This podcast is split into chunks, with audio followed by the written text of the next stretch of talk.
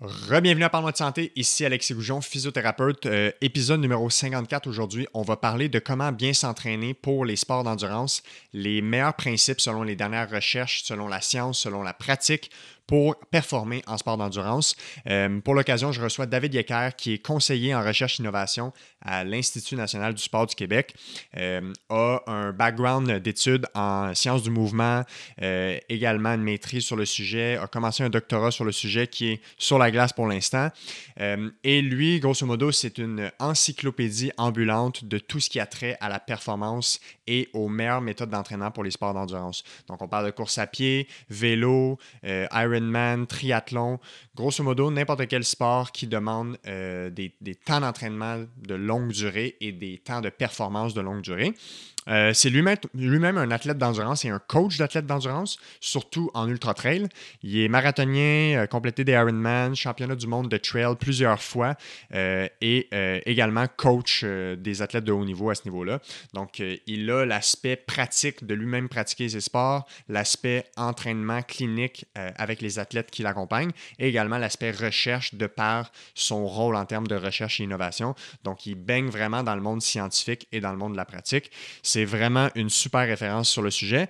Et donc, on a fait un excellent tour d'horizon. Grosso modo, comment fixer des bons objectifs en sport d'endurance, en entraînement? Euh, c'est quoi les meilleures pratiques pour s'entraîner? Puis ça va vraiment de tous les niveaux. Hein, de niveau euh, je veux courir 10, 15 km pour le plaisir jusqu'à je veux performer dans un Ironman. On a vraiment abordé des concepts qui touchent à tous les niveaux des gens.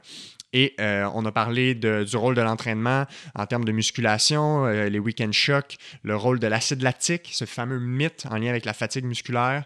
Et on a aussi fait un tour d'horizon sur l'hydratation, la nutrition et euh, tout ce qui est thermorégulation du corps. Donc vraiment un beau tour d'horizon et si vous faites du sport d'endurance, si vous aimez le sport d'endurance, assurément que vous allez apprendre beaucoup de choses. Donc, sans plus attendre, je vous laisse apprécier cet épisode 54 avec David Yecker. Le podcast est présenté par BIA Éducation. C'est un centre d'éducation pour les professionnels de la santé qui offre des formations en ligne et en salle dans une dizaine de thématiques différentes. Et à ce jour, c'est déjà plus d'une cinquantaine de formations à leur actif. Et pour la communauté du podcast de Parle-moi de santé, vous pouvez profiter d'un code rabais avec le code Goujon15 pour 15% de rabais sur leur formation à prix régulier. Et comme d'habitude, tous les détails sont dans la description des épisodes du podcast. Donc encore une fois, merci à BIA Éducation pour la confiance et bon podcast.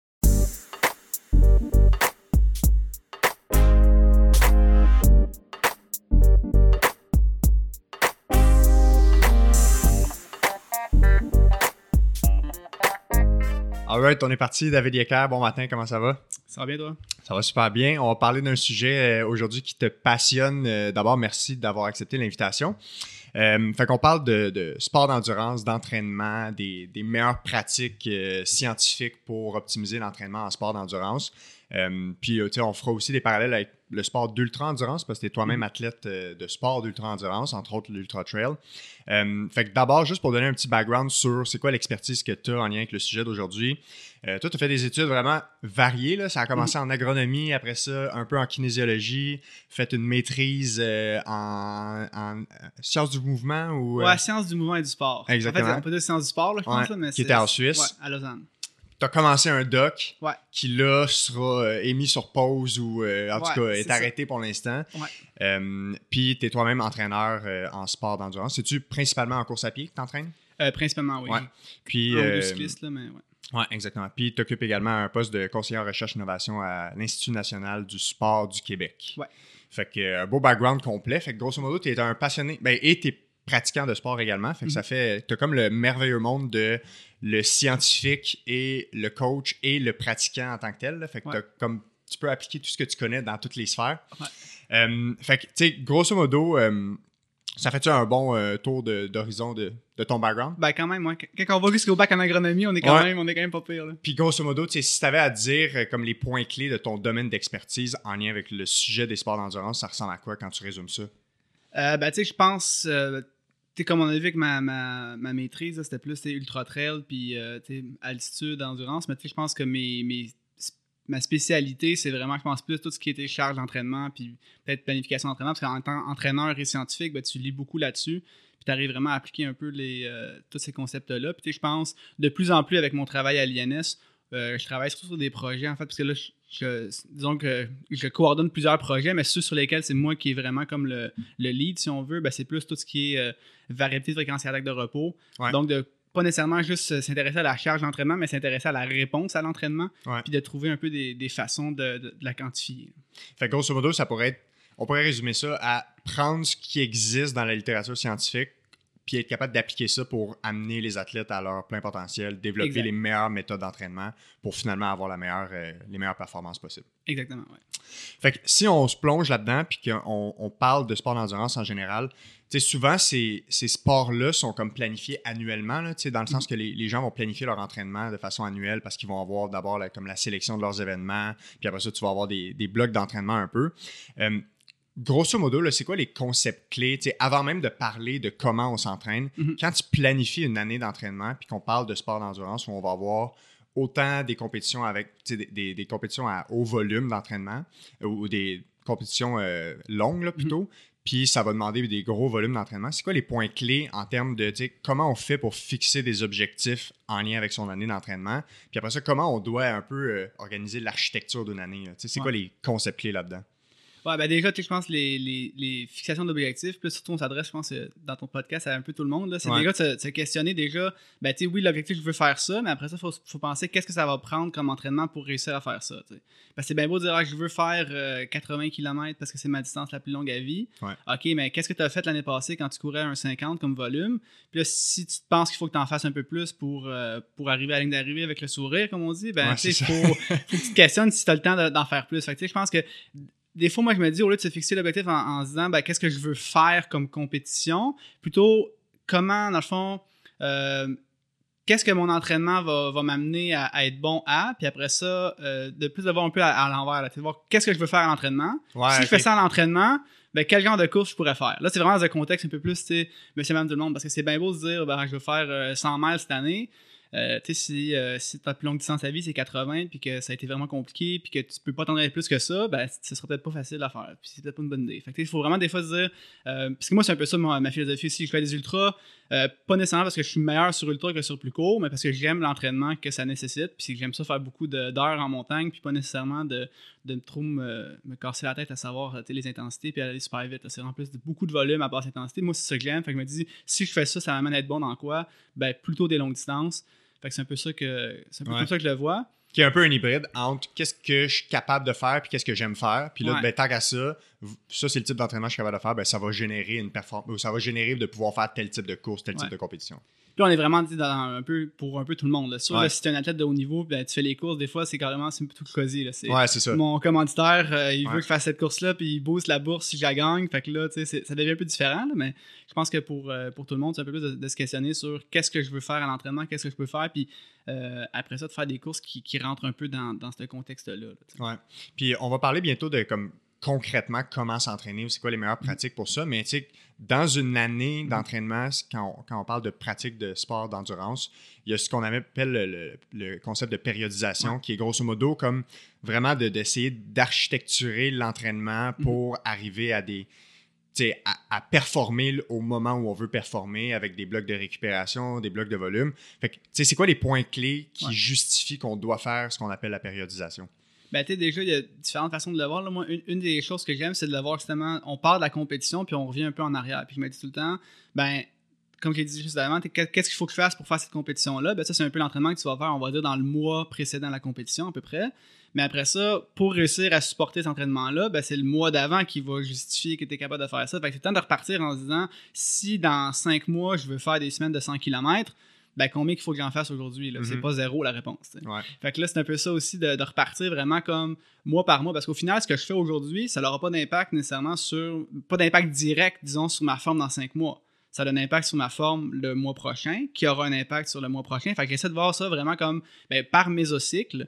Puis un mésocycle, souvent, ben, des fois on dit bloc, là, mais c'est quand on parle de bloc, c'est que là, après ça, c'est plus l'entraînement par bloc qui est pas tout à fait, disons, le même. il y a des vrais termes qui existent. C'est ça, Fait que moi, j'aime dire un mésocycle. Puis après ça, ben, souvent, c'est un 4 semaines. Fait que tu un 3 semaines où tu augmentes la charge progressivement.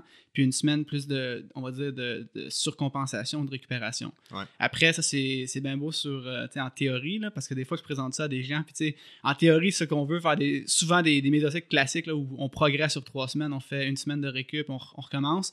Mais quand tu regardes le plan de la tête, des fois, tu te rends compte que ça n'a pas l'air de ça, mais la réalité, c'est que ben, des fois, tu as quelqu'un qui se blesse, tu as quelqu'un qui est fatigué, les compétitions, ben, ça fait pas, c'est pas tout le temps 12 semaines d'écart entre chaque, fait qu'au final, c'est c'est un peu ça l'idée, mais il y a moyen de faire des, des trucs différents, là, de dire on fait un, un bloc où on. Ben, bloc. Un mésocycle où on réduit le volume, puis des choses comme ça. Puis après ça, tu sais, tout le, principe de dire on commence général vers spécifique.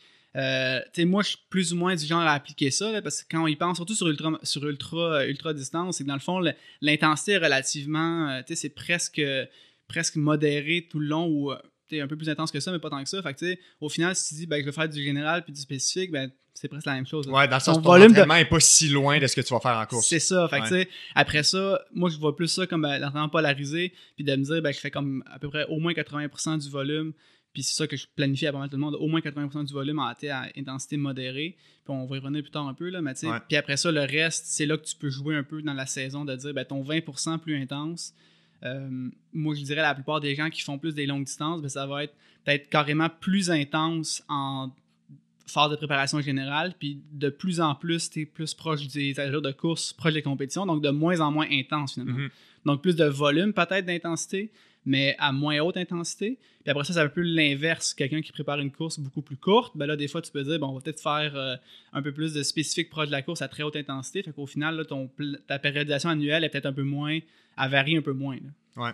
Ouais. Mais justement, parlons-en de, de ces pratiques-là pour l'entraînement. Tu as brièvement parlé d'entraînement polarisé. Mhm. Concrètement, l'entraînement polarisé, c'est le fait de faire du 80-20. C'est ça que c'est, ce concept-là? Ouais, puis après, tu sais, je pense des fois, on, on parle aussi de- d'entraînement pyramidal, des fois, où l'entraînement pyramidal, ben, c'est encore une fois, au lieu de dire on fait 80, ben, c'est 80% aussi d'entraînement à basse intensité, c'est juste que le 20% qui reste, tu vas en avoir une plus grosse partie qui va être, disons, proche du, euh, du seuil, donc du Ouais. deuxième seuil. Fait que, tu sais, au final, même, il y a des débats là-dessus, puis il y a des articles scientifiques vraiment le fun où il y a carrément eu des échanges euh, sur le, le principe. Mais au final, dans tous les cas, l'espèce de formule de dire on fait la plupart du volume à basse intensité, quand on regarde les athlètes de haut niveau, c'est ça qu'on fait. Puis les athlètes, je pense, euh, récréatifs aussi ont intérêt à faire ça. Après, Ouais. ils font pas tous ça. Il y a beaucoup de monde qui ont l'habitude d'aller tout le temps trop vite. Puis c'est ça qui, qui fait qu'ils progressent peut-être un peu moins puis qu'ils se blessent plus. Mais au final, le, le- sans aller dans pyramidal euh, ou euh, polarisé, le principe de dire la majorité du volume doit être à intensité modérée, donc en bas du premier seuil. Là, je Ouais, on va, ben, on va les Ouais. définir. Ben, on, Ouais. peut, on pourrait les définir tout de suite. Ça se peut que. Ouais, parlons-en. Parlons des seuils, comme ça, ça va permettre aux gens de savoir, comme quand on parle de zone 1, zone 2, etc., Mhm. où est-ce qu'on est là-dedans.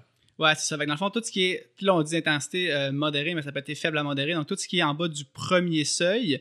Puis là, que ce soit le seuil ventilatoire ou le seuil lactique pour le premier, c'est vraiment pas mal la même chose. Puis dans le fond, jusqu'à cette intensité-là, ben, on peut dire que d'un point de vue, disons, lactate, ça va vraiment être stable. Donc, même si euh, que je cours, par exemple, dans mon cas, à, on va dire, 6 minutes du kilomètre ou 5 minutes du kilomètre, il n'y a aucune différence au niveau du lactate. C'est Ouais. vraiment stable, même jusqu'à 4 minutes du kilomètre dans mon cas. Il n'y a, pas de- il y a pratiquement pas de stress. Puis ça, c'est quelque Ouais. chose aussi qui est intéressant. Il y a des études là-dessus avec euh, Stéphane Saylor, qui est un, un spécialiste justement de, de la, de la périodisation d'entraînement. Puis il montre aussi que, dans le fond, tant que tu es en bas de ce premier seuil-là, ben, il n'y a pas non plus un stress au niveau du système nerveux. là. Ouais, c'est ça. Je pense que ça, c'est vraiment le- la clé un peu de tout ça, parce que souvent, quand on vulgarise des fois le, le principe d'entraînement polarisé, on dit si tu cours moins vite, tu auras plus d'énergie pour les intervalles, puis c'est là que tu vas progresser. Mais c'est beaucoup plus que ça. là. Il n'y a pas juste de dire ah ben je cours moins vite, fait que les journées où je vais vite, ben je peux aller plus vite. Oui, mais c'est pas juste une question de t'es plus, euh, t'es plus frais. là. C'est aussi quand- vraiment au niveau du système nerveux, au niveau de quand tu es vraiment à basse intensité, tu recrutes principalement tes fibres musculaires lentes, ça Ouais. des adaptations avec ça, euh, capillarisation musculaire. Il y a plein de choses que tu vas vraiment travailler quand tu cours lentement. Puis c'est pas juste de dire Ah, mais si j'ai pas le temps, parce que oui, tu peux en faire plus. Fait que, t'sais, oui, si tu cours plus lentement, tu peux en faire plus de volume. Mais quelqu'un qui n'a pas le temps d'en faire plus, c'est quand même bénéfique pour lui de dire si j'ai juste 4 heures dans ma semaine, ben les 3 heures au moins que je fais à basse intensité, il faut quand même qu'il soit vraiment idéalement en bas du premier seuil. Sinon, à chaque fois que tu cours, c'est un stress. Puis concrètement, ce premier seuil-là, tu as dit, on l'appelle. Il y a deux noms pour ce seuil-là? Ben, c'est qu'en fait, d'un point de vue, il y a le seuil lactique. Euh, on dit souvent seuil aérobie. Ouais, c'est ça. Fait que je pense que c'est ça qui regroupe un peu les deux. Ouais. Puis après ça, ben, t'as le seuil ventilatoire puis le seuil lactique qui sont euh, finalement qui correspondent au seuil, au premier seuil qui serait le seuil aérobie. là. OK. Puis ce seuil-là, com- comme physiologiquement, ça veut dire quoi? Ou c'est- comment on le définit? Ben, c'est ça. De- C'est quoi qui se passe comme intérieurement là, qui fait qu'à partir de ce seuil-là, il y a quelque chose qui change? Ouais, ben, c'est ça. Comme avec le lactate, c'est vraiment la première augmentation au-dessus de, de la, disons, des valeurs de base. Ouais. Puis, ce qu'on. Encore une fois, si on revient vraiment aux muscles, parce que moi, c'est toujours de ça que j'aime partir, ben, Ouais. on pourrait dire que c'est un peu l'intensité à laquelle tu commences à recruter significativement plus de fibres musculaires rapides. Mais ton lactate va quand même se restabiliser. Là. Fait au final, euh, ça correspond un peu à l'intensité où tu vas commencer à brûler peut-être un peu moins de gras, où tu vas commencer à consommer plus de glycogène, etc. C'est vraiment le premier élément où il y a comme euh, tu sors de ton état vraiment comme stable de, de repos. Ouais. Puis au niveau ventilatoire, tu vois un peu la même chose. C'est là qu'il y a comme une, une espèce de- de- d'augmentation de la. de ton rythme respiratoire. Ouais. Fait qu'on pourrait dire qu'à partir de ce seuil-là, tu commences à puiser dans tes réserves qu'à un moment donné, si tu continuais, ben là, tu n'en aurais plus. Ben, en fait, même, même en bas du premier seuil, parce que c'est ça aussi, là, dans, dans, surtout de, de, de, de plus en plus haut niveau, c'est qu'à un certain point, tu sais, dans mon cas, c'est quand même plus vite que 4000 km. Fait que si je trouve Ouais. cette vitesse-là sans rien manger, ben, il va quand même être bunké après Ouais, ouais, euh, ouais. 4 heures. Ouais. Fait a quand même, tu consommes quand même beaucoup euh, de glycogène, ben be- beaucoup. Tu consommes quand même du glycogène à cette vitesse-là. Fait que c'est pas comme si c'était vraiment parfaitement euh, en état stable. Puis après aussi, on parle de lactate qui est stable dans, dans le sang. Ben, c'est toujours la- le résultat de la, la production de lactate moins l'élimination. Ouais. Fait que ça veut pas dire que même si c'est stable dans ton sang, que à tes 4010 kilos, euh, t'en produis quand même sûrement plus qu'à 3000, euh, qu'à 5010 kilos. Tu vas plus Ouais. vite, t'en produis un peu plus, mais tes fibres musculaires lentes sont capables de fournir pour le réutiliser. C'est de ça, il y a un équilibre Il y a un équilibre, dans l'utilisation puis la, la- Ouais. la régénération, si on voudrait dire. Mhm. Puis là, si on rentre dans les technicalités, si tu passes ton premier seuil, tu es quand même capable de réatteindre un équilibre. Ouais. C'est juste que cet équilibre-là va être plus haut que ta ligne de base. Ouais. Fait que c'est un peu ça l'idée. L'équilibre, oui, est avant, mais dans le fond, dès que ça augmente par rapport à tes valeurs de, de base, ben, il y a encore un équilibre qui se crée, mais cet équilibre-là va être relativement plus haut à chaque intensité. Puis quand tu dépasses ton deuxième seuil, qui est le seuil anaérobie, ben, c'est là que l'équilibre se fait plus. Ouais. Puis quand tu dépasses ce seuil-là, Ouais. tu peux, comme là, c'est là que tu commences à vider ce qui reste. Ouais. Si tu continues à cette intensité-là. C'est ça. Puis le deuxième seuil, c'est là qu'après, on peut dire que tu brûles pratiquement que du, euh, que du glycogène, que du sucre. C'est là que tu brûles pratiquement plus, euh, plus de lipides, puis que dans le fond, ton effort, tu peux pas nécessairement tenir peut-être une heure, mais pas beaucoup plus. Ouais. Fait grosso modo, de, de l'état de base à ton premier seuil, techniquement, tu pourrais faire ça pendant très, très, très longtemps. Si tu t'alimentes, C'est euh, ouais, exactement. ouais. Puis c'est pas quelque chose qui est physiologiquement un gros stress. Ton Exact. système nerveux est pas très stressé. Mm-hmm. Du seuil 1 au seuil 2, là, tu commences à avoir un peu plus de lactate dans ton sang. Puis si tu veux, c'est encore réversible, mais il faudrait qu'il y ait un moment donné un petit repos. Ouais. Fait que, par exemple, si tu as monté dans une intensité, tu es entre ton seuil 1 et ton seuil 2, mais qu'après ça, il y a une période de repos, si c'est assez long, il y a comme les valeurs vont pouvoir revenir relativement équilibrées. Ouais. Puis dépasser ton deuxième seuil, ben là, c'est là que tu commences à. Tu, tu vides tes dernières cartouches qui restent. Ouais. On pourrait On, vulgariser on ça peut comme vulgariser ça. comme ça, ouais. Puis juste pour mettre en contexte les gens, parce qu'il y en a qui sont pas nécessairement familiers avec le terme le lactate, là, pourquoi le lactate, c'est ça qui nous intéresse, puis c'est un indice, un indicateur de quoi Mhm. quand on a du lactate dans le sang? Ouais, ben en fait, c'est un, un indicateur de, de ce qui se passe au niveau métabolique. Fait que, tu sais, c'est pas.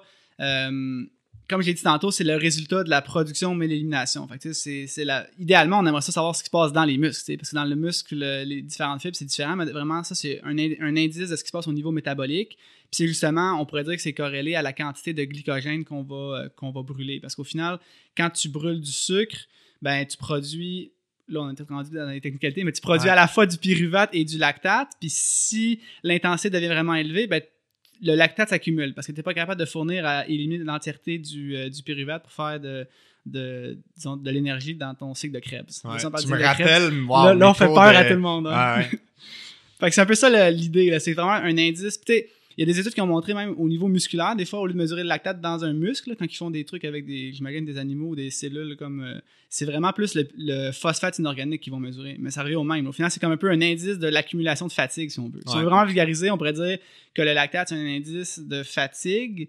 Mais là, il faut pas dire c'est pas un déchet. T'sais, je pense que longtemps, Ouais, c'est considéré ça. comme un déchet, mais la réalité, c'est que tes muscles peuvent l'utiliser, le lactate. Tes muscles, ton, euh, donc, dont le cœur, qui est un muscle aussi, donc on peut utiliser le lactate pour produire, euh, produire de l'énergie.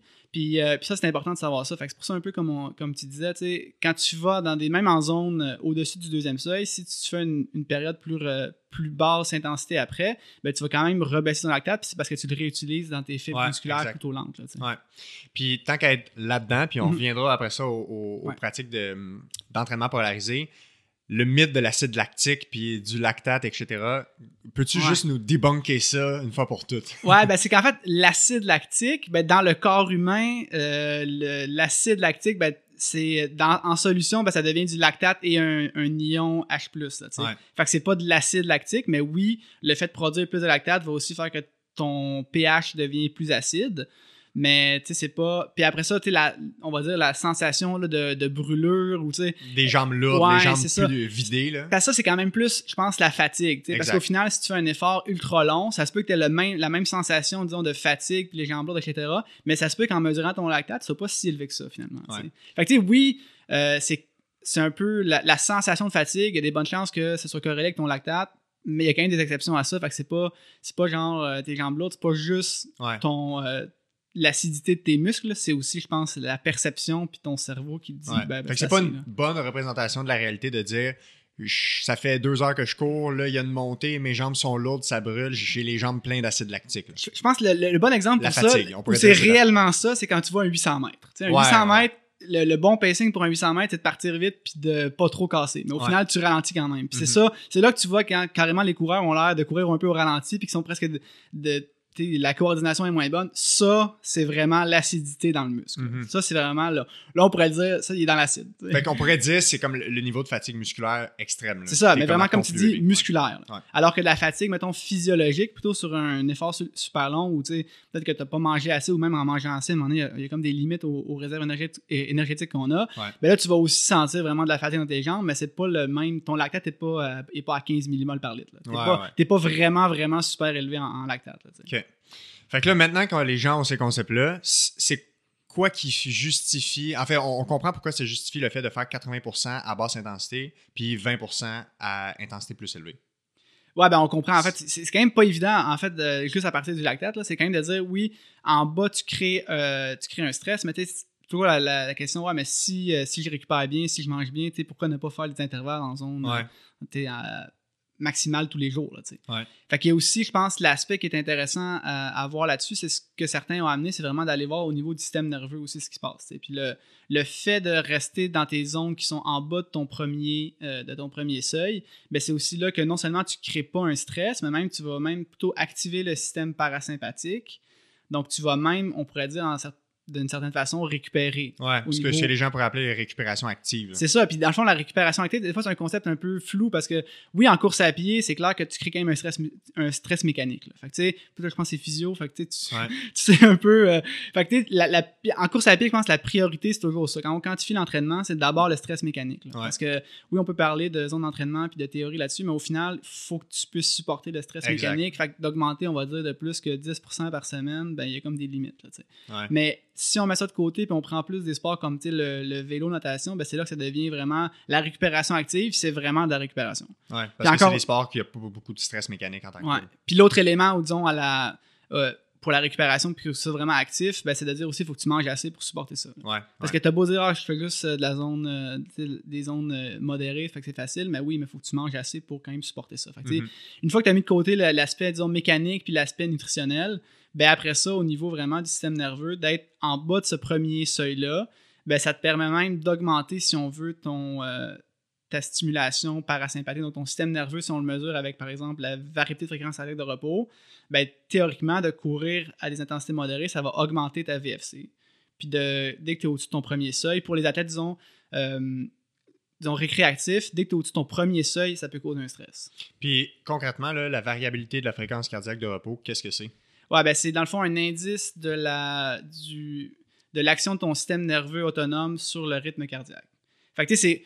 Il y en a qui vont dire, ben, c'est on mesure le système nerveux, mais c'est l'effet du système nerveux sur la fréquence cardiaque.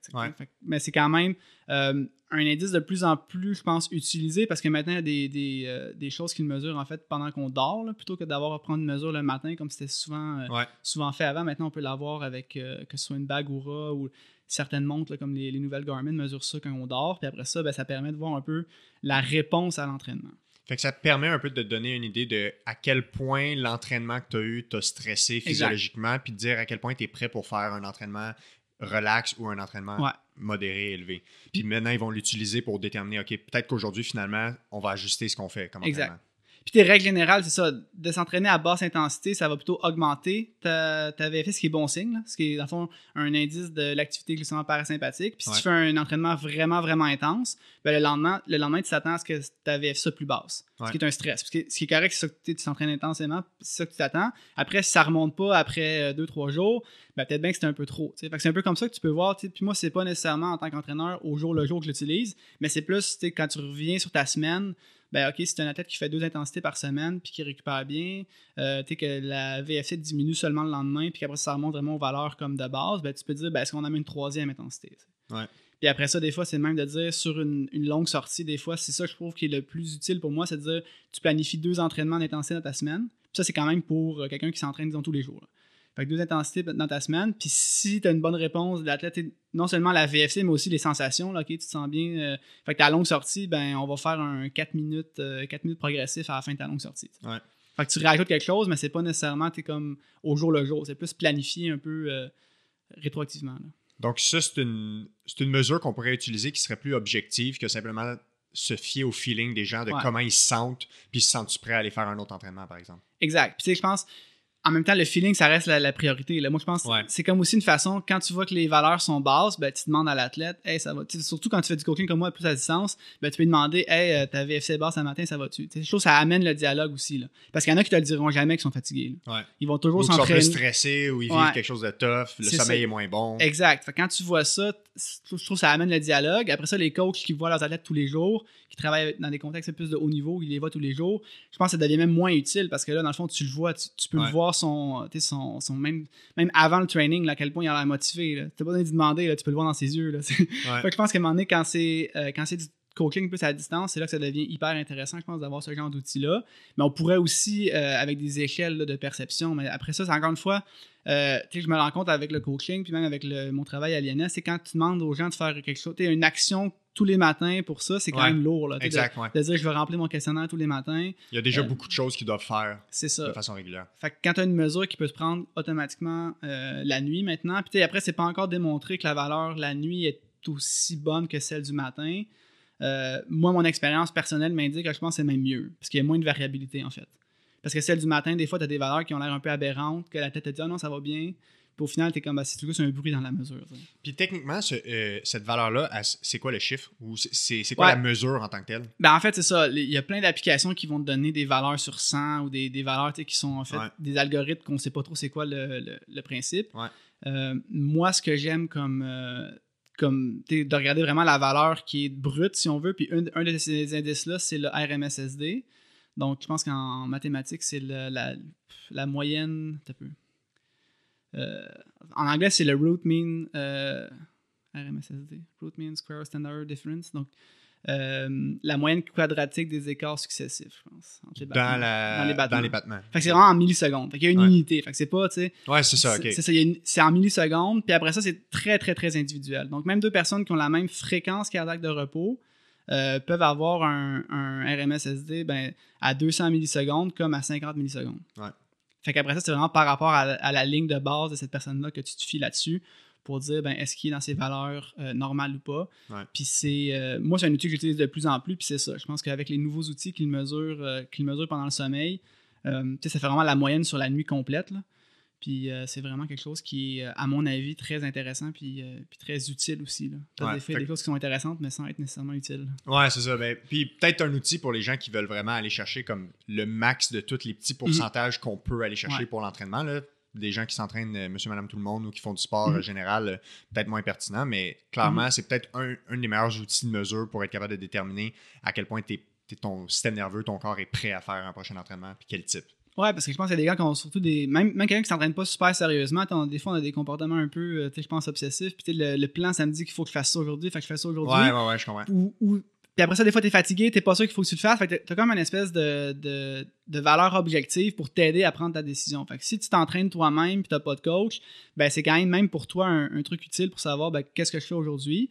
Puis avec un entraîneur, comme j'ai dit tantôt, ben, ça amène, je pense, à la discussion, puis ça, ça amène à prendre des décisions, des fois, qui sont, euh, qui sont peut-être dans l'intérêt de l'athlète. Ouais.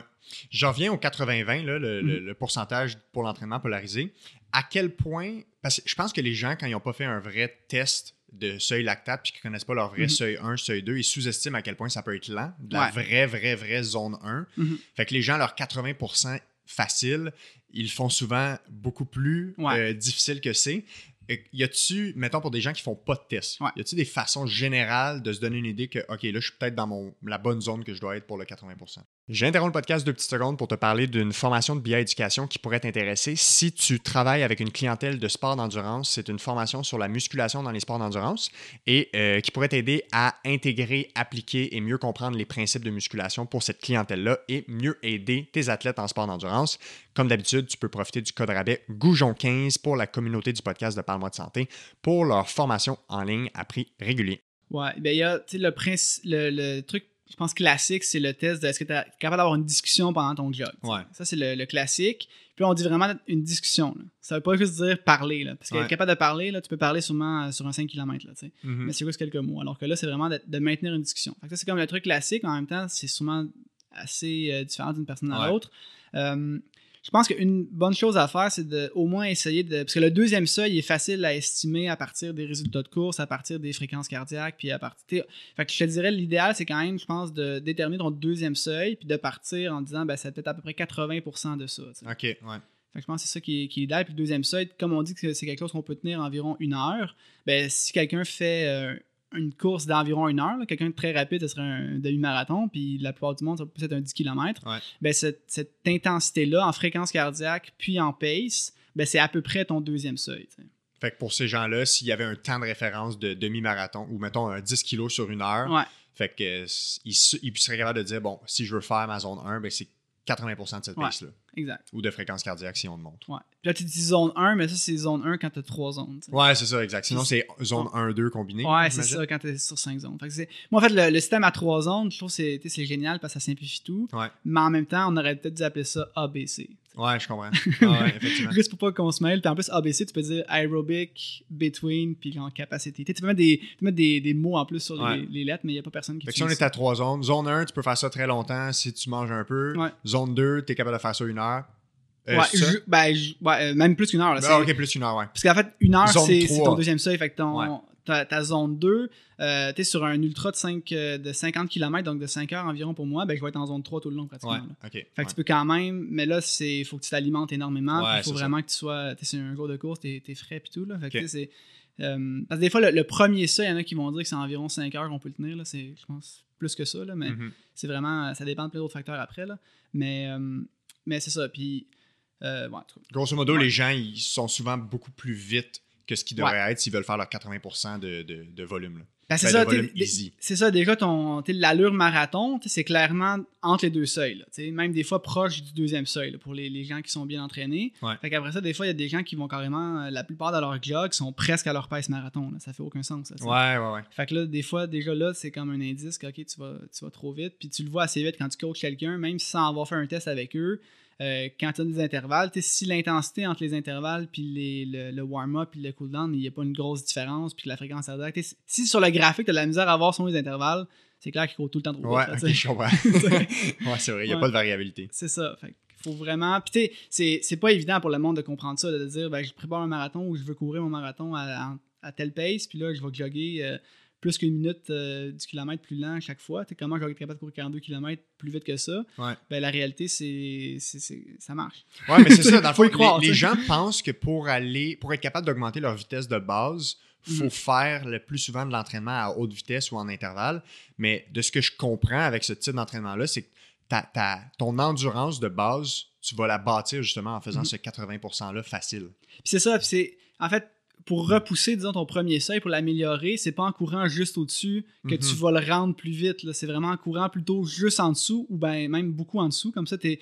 Parce que dans le fond, tant que tu n'as pas atteint ton premier seuil, ton oxydation, mettons, du, gras est à peu près maximale tout le, tout temps. Il n'y a pas nécessairement un fat max clairement défini. C'est vraiment, tant que tu es en bas de ton premier seuil, tu brûles beaucoup de lipides. Puis le fait de brûler beaucoup de lipides, ça va aussi t'aider après à brûler plus de, sucre de façon aérobie. Puis même aussi, encore plus important, peut-être à réutiliser le lactate plus efficacement.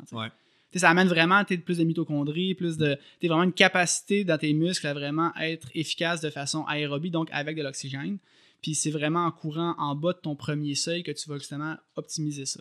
Fait que si ton but, c'est de courir, on prend l'exemple de tantôt, un 10 km en bas d'une heure, donc à 6, km, 6 minutes du kilomètre, Mhm. ben tes jogs, 80% de tes jogs devraient pas être à 6, ils devraient être pas mal plus ouais, lents que ça. là. plus lent que ça, là, c'est ça. là. Puis même, tu sais, je pense un, un bon indice aussi, c'est si, euh, si tes longues sorties sont plus lentes que tes sorties courtes. Là. Tu sais, si la semaine, tu vas courir des jogs de 30 minutes, puis la fin de semaine, tu fais une longue sortie de 2 heures, puis tu vas beaucoup plus lentement sur ta longue sortie, ben c'est soit que tu t'alimentes pas assez bien dans ta longue sortie, mais sur 2 heures, ça devrait même pas être un si gros facteur que ça. Ouais. Fait que c'est vraiment que tu cours trop vite sur tes sorties plus courtes la semaine. là. Ouais. Fait que même les petites sorties qui sont faites juste pour cumuler du millage à basse intensité devraient être à la vitesse de ta, ta longue sortie Ouais. lente. Là. Puis ta longue sortie lente, elle devrait être beaucoup plus lente que ton pace marathon. même, Ouais, tu sais. exact. C'est vraiment plus lent qu'on pense, effectivement. Ben, c'est pour beaucoup de monde, c'est ça. Puis, Ouais. Mais une fois que tu es vraiment bien entraîné puis que tu as suivi ce principe-là pendant longtemps, ben là, à un certain point, euh, ton, ton premier seuil devient tellement bon que ça devient presque dur de Mhm. courir trop vite finalement. ouais, je comprends. C'est ça qui est particulier. Je pense que quand tu testes des athlètes de haut niveau,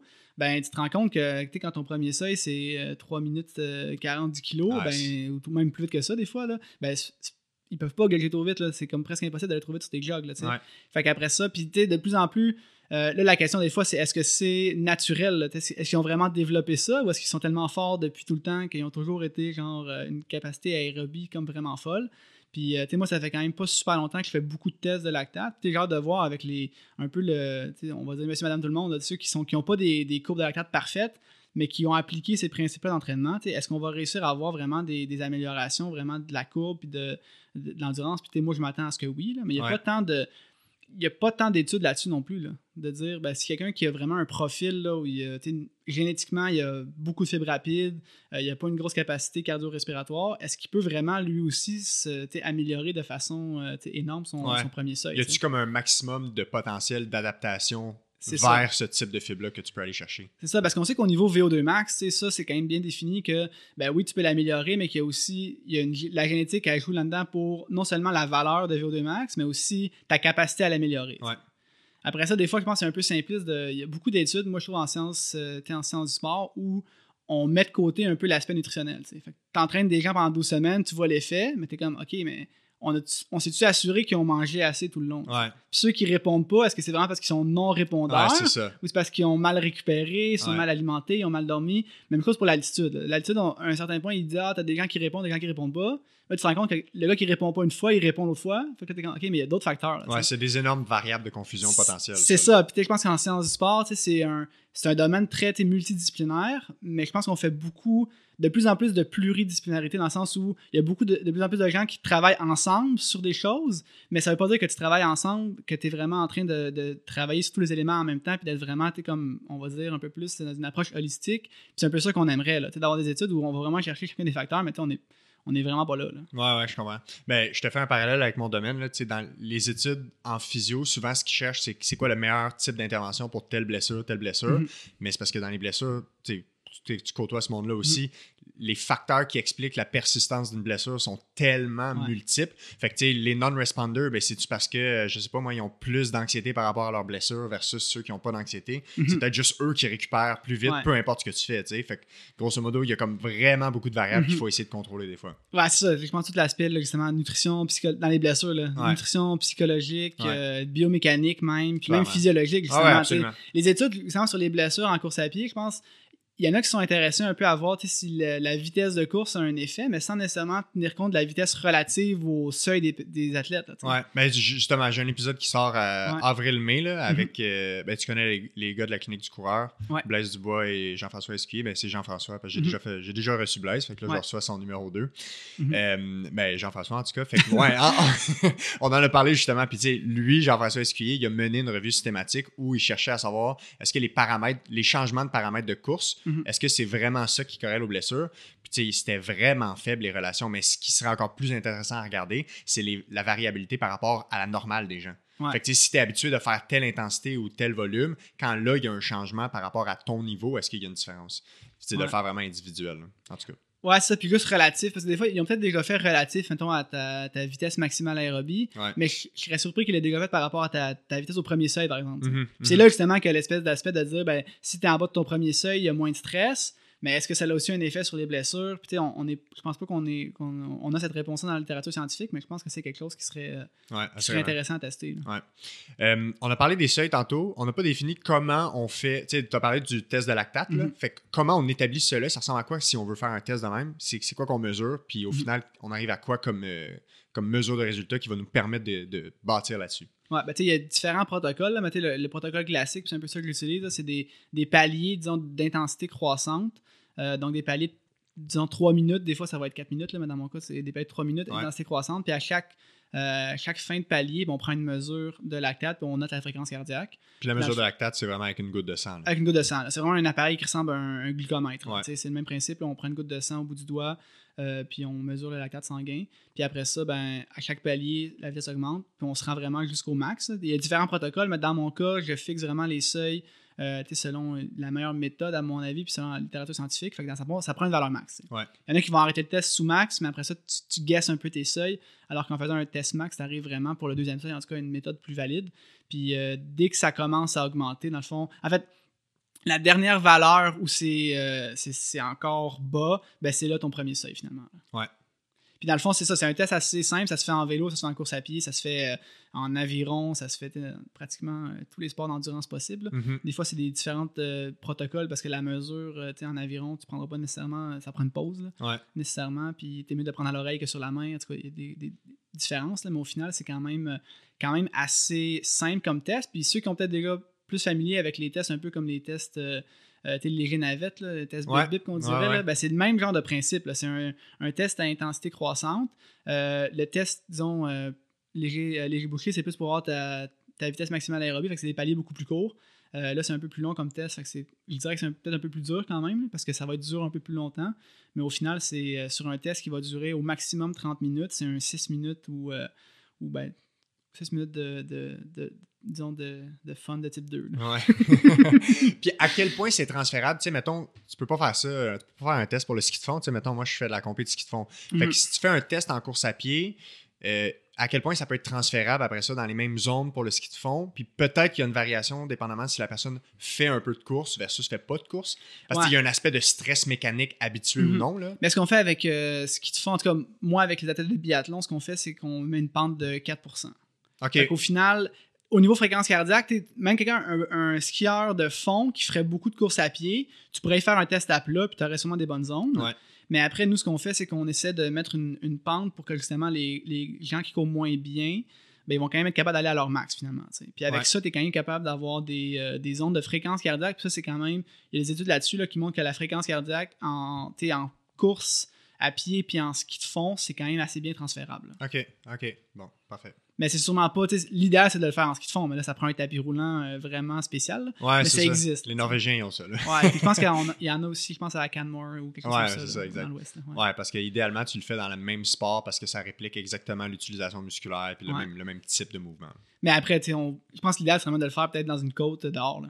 Ouais, ouais. Mais parce que t'es même sur un- tes ski roue euh, sur un tapis, ou je sais pas comment ils font les tests. là, Ouais, mais- ils font en ski à roulette. Ouais, c'est ça. Fait que je me dis, idéalement, tu pourrais le faire dehors, mais là, le problème, tu sais, j'ai fait des tests dehors sur des cyclistes, là, puis ça se fait quand même assez bien, là, mais c'est tout le temps que tu as plus de récup dans la, dans la redescente de la côte. Là. Ouais. Fait que là, ça fait des paliers, évidemment, encore plus longs. Puis là, en ski de fond, faut, quand il faut que tu trouves des, des côtes d'au moins 4 minutes, euh, ça devient quand même plus compliqué, mais ce serait Ouais.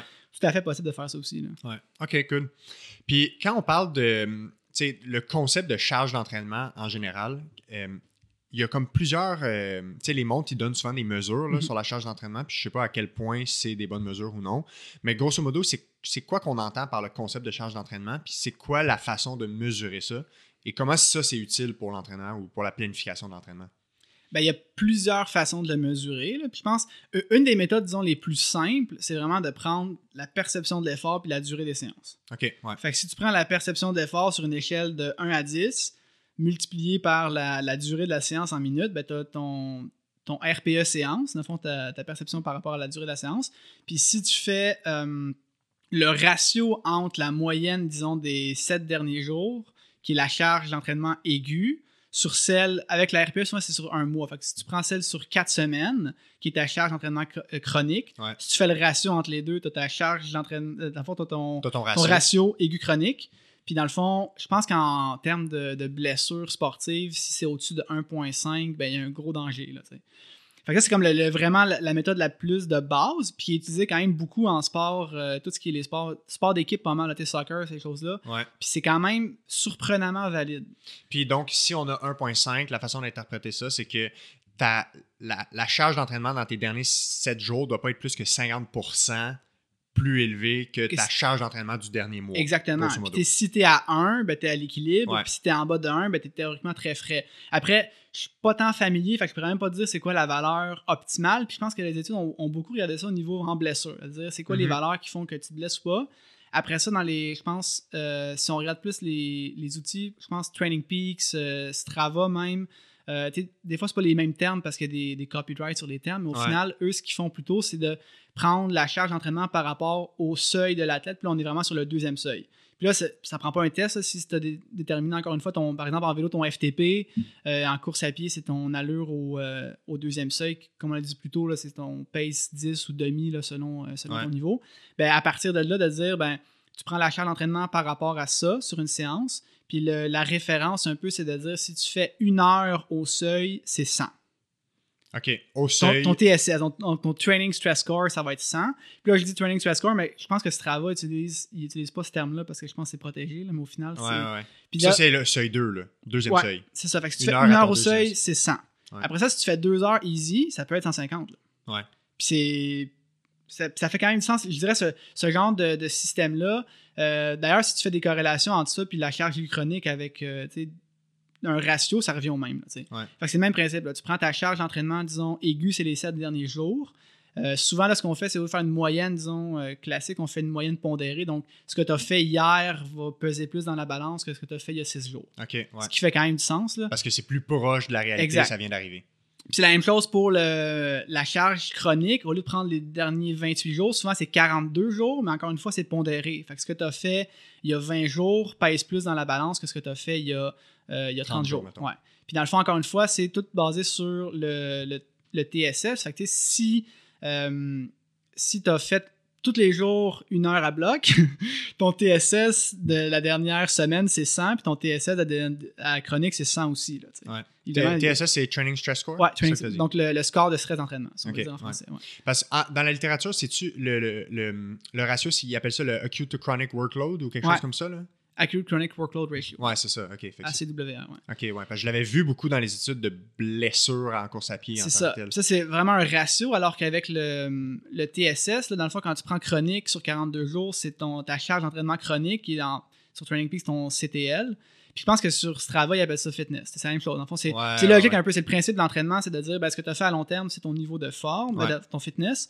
À court terme, c'est ta fatigue. Fait que si tu prends le dernier 7 jours, c'est ta charge d'entraînement aiguë, mais ça correspond à ta fatigue. Puis si tu prends la, la charge chronique moins la fatigue, ben tu as la balance. Donc Ouais. le TSB, Training Stress Balance, ou la balance de stress d'entraînement. Puis je pense, en anglais, c'est form. Fait que des fois, c'est un peu Ouais, Form que ça dépend, form, ils n'utilisent pas les mêmes Ouais, termes. c'est ça. Ouais, ouais, Mais au ouais. final, la valeur du jour, puis là, ce qui est le fun, c'est qu'il y a quand même plus, je pense, de, de références. Puis on sait que, idéalement, pour une performance, tu voudrais être entre 15 et 25. Mais dans le fond, dès que tu es positif, c'est- c'est déjà mieux que, que négatif, finalement. Ouais. Fait que si c'est une course qui est pas trop importante pour toi, d'être à un TSB de 3 ou 4, t'es fine. là. Mais si tu veux faire une course vraiment importante, tu essaies idéalement d'être à 15 et 25. Tu sais, C'est des choses, il n'y a pas tant d'études là-dessus, mais c'est tr- un modèle qui est très, très empirique. là. Au Ouais. final, quand tu fais, souvent quand je planifie l'entraînement, je regarde même pas ça, mais si tu fais un, disons, une phase d'affûtage classique de deux semaines où tu réduis progressivement le- le- la charge d'entraînement, tu arrives souvent à ça entre 15 et 25. tu sais. Mhm. Puis les, en termes, je pense, de idéal pour les adaptations, tu es plutôt à des charges qui vont être entre, je pense, c'est moins 15 et moins 30. OK, ouais, ouais. Puis plus que moins 30, ben, c'est rendu dangereux pour les blessures. Puis euh, après, encore une fois, comme j'ai dit plus tôt, si tu fais le ratio, si au lieu de faire un moins l'autre, tu fais un divisé par l'autre, ben, tu reviens aux mêmes choses que ta charge chronique. Puis euh, plus ouais, que. c'est exact, tu reviens à la même chose. Ouais, à peu près. Là. Parce que, me semble, en tout cas, moi, me semble, ma montre, là, elle me donne des. Tu sais, quand il il y a comme une, une window charge d'entraînement, là, il me semble on est dans les 300-400. là. C'est quoi la. Ah, ça, je sais pas c'est quoi les. C'est ça qui est un peu trompe, frustrant quand on sait pas c'est quoi les. euh, c'est une Garmin, toi Non, c'est une Coros.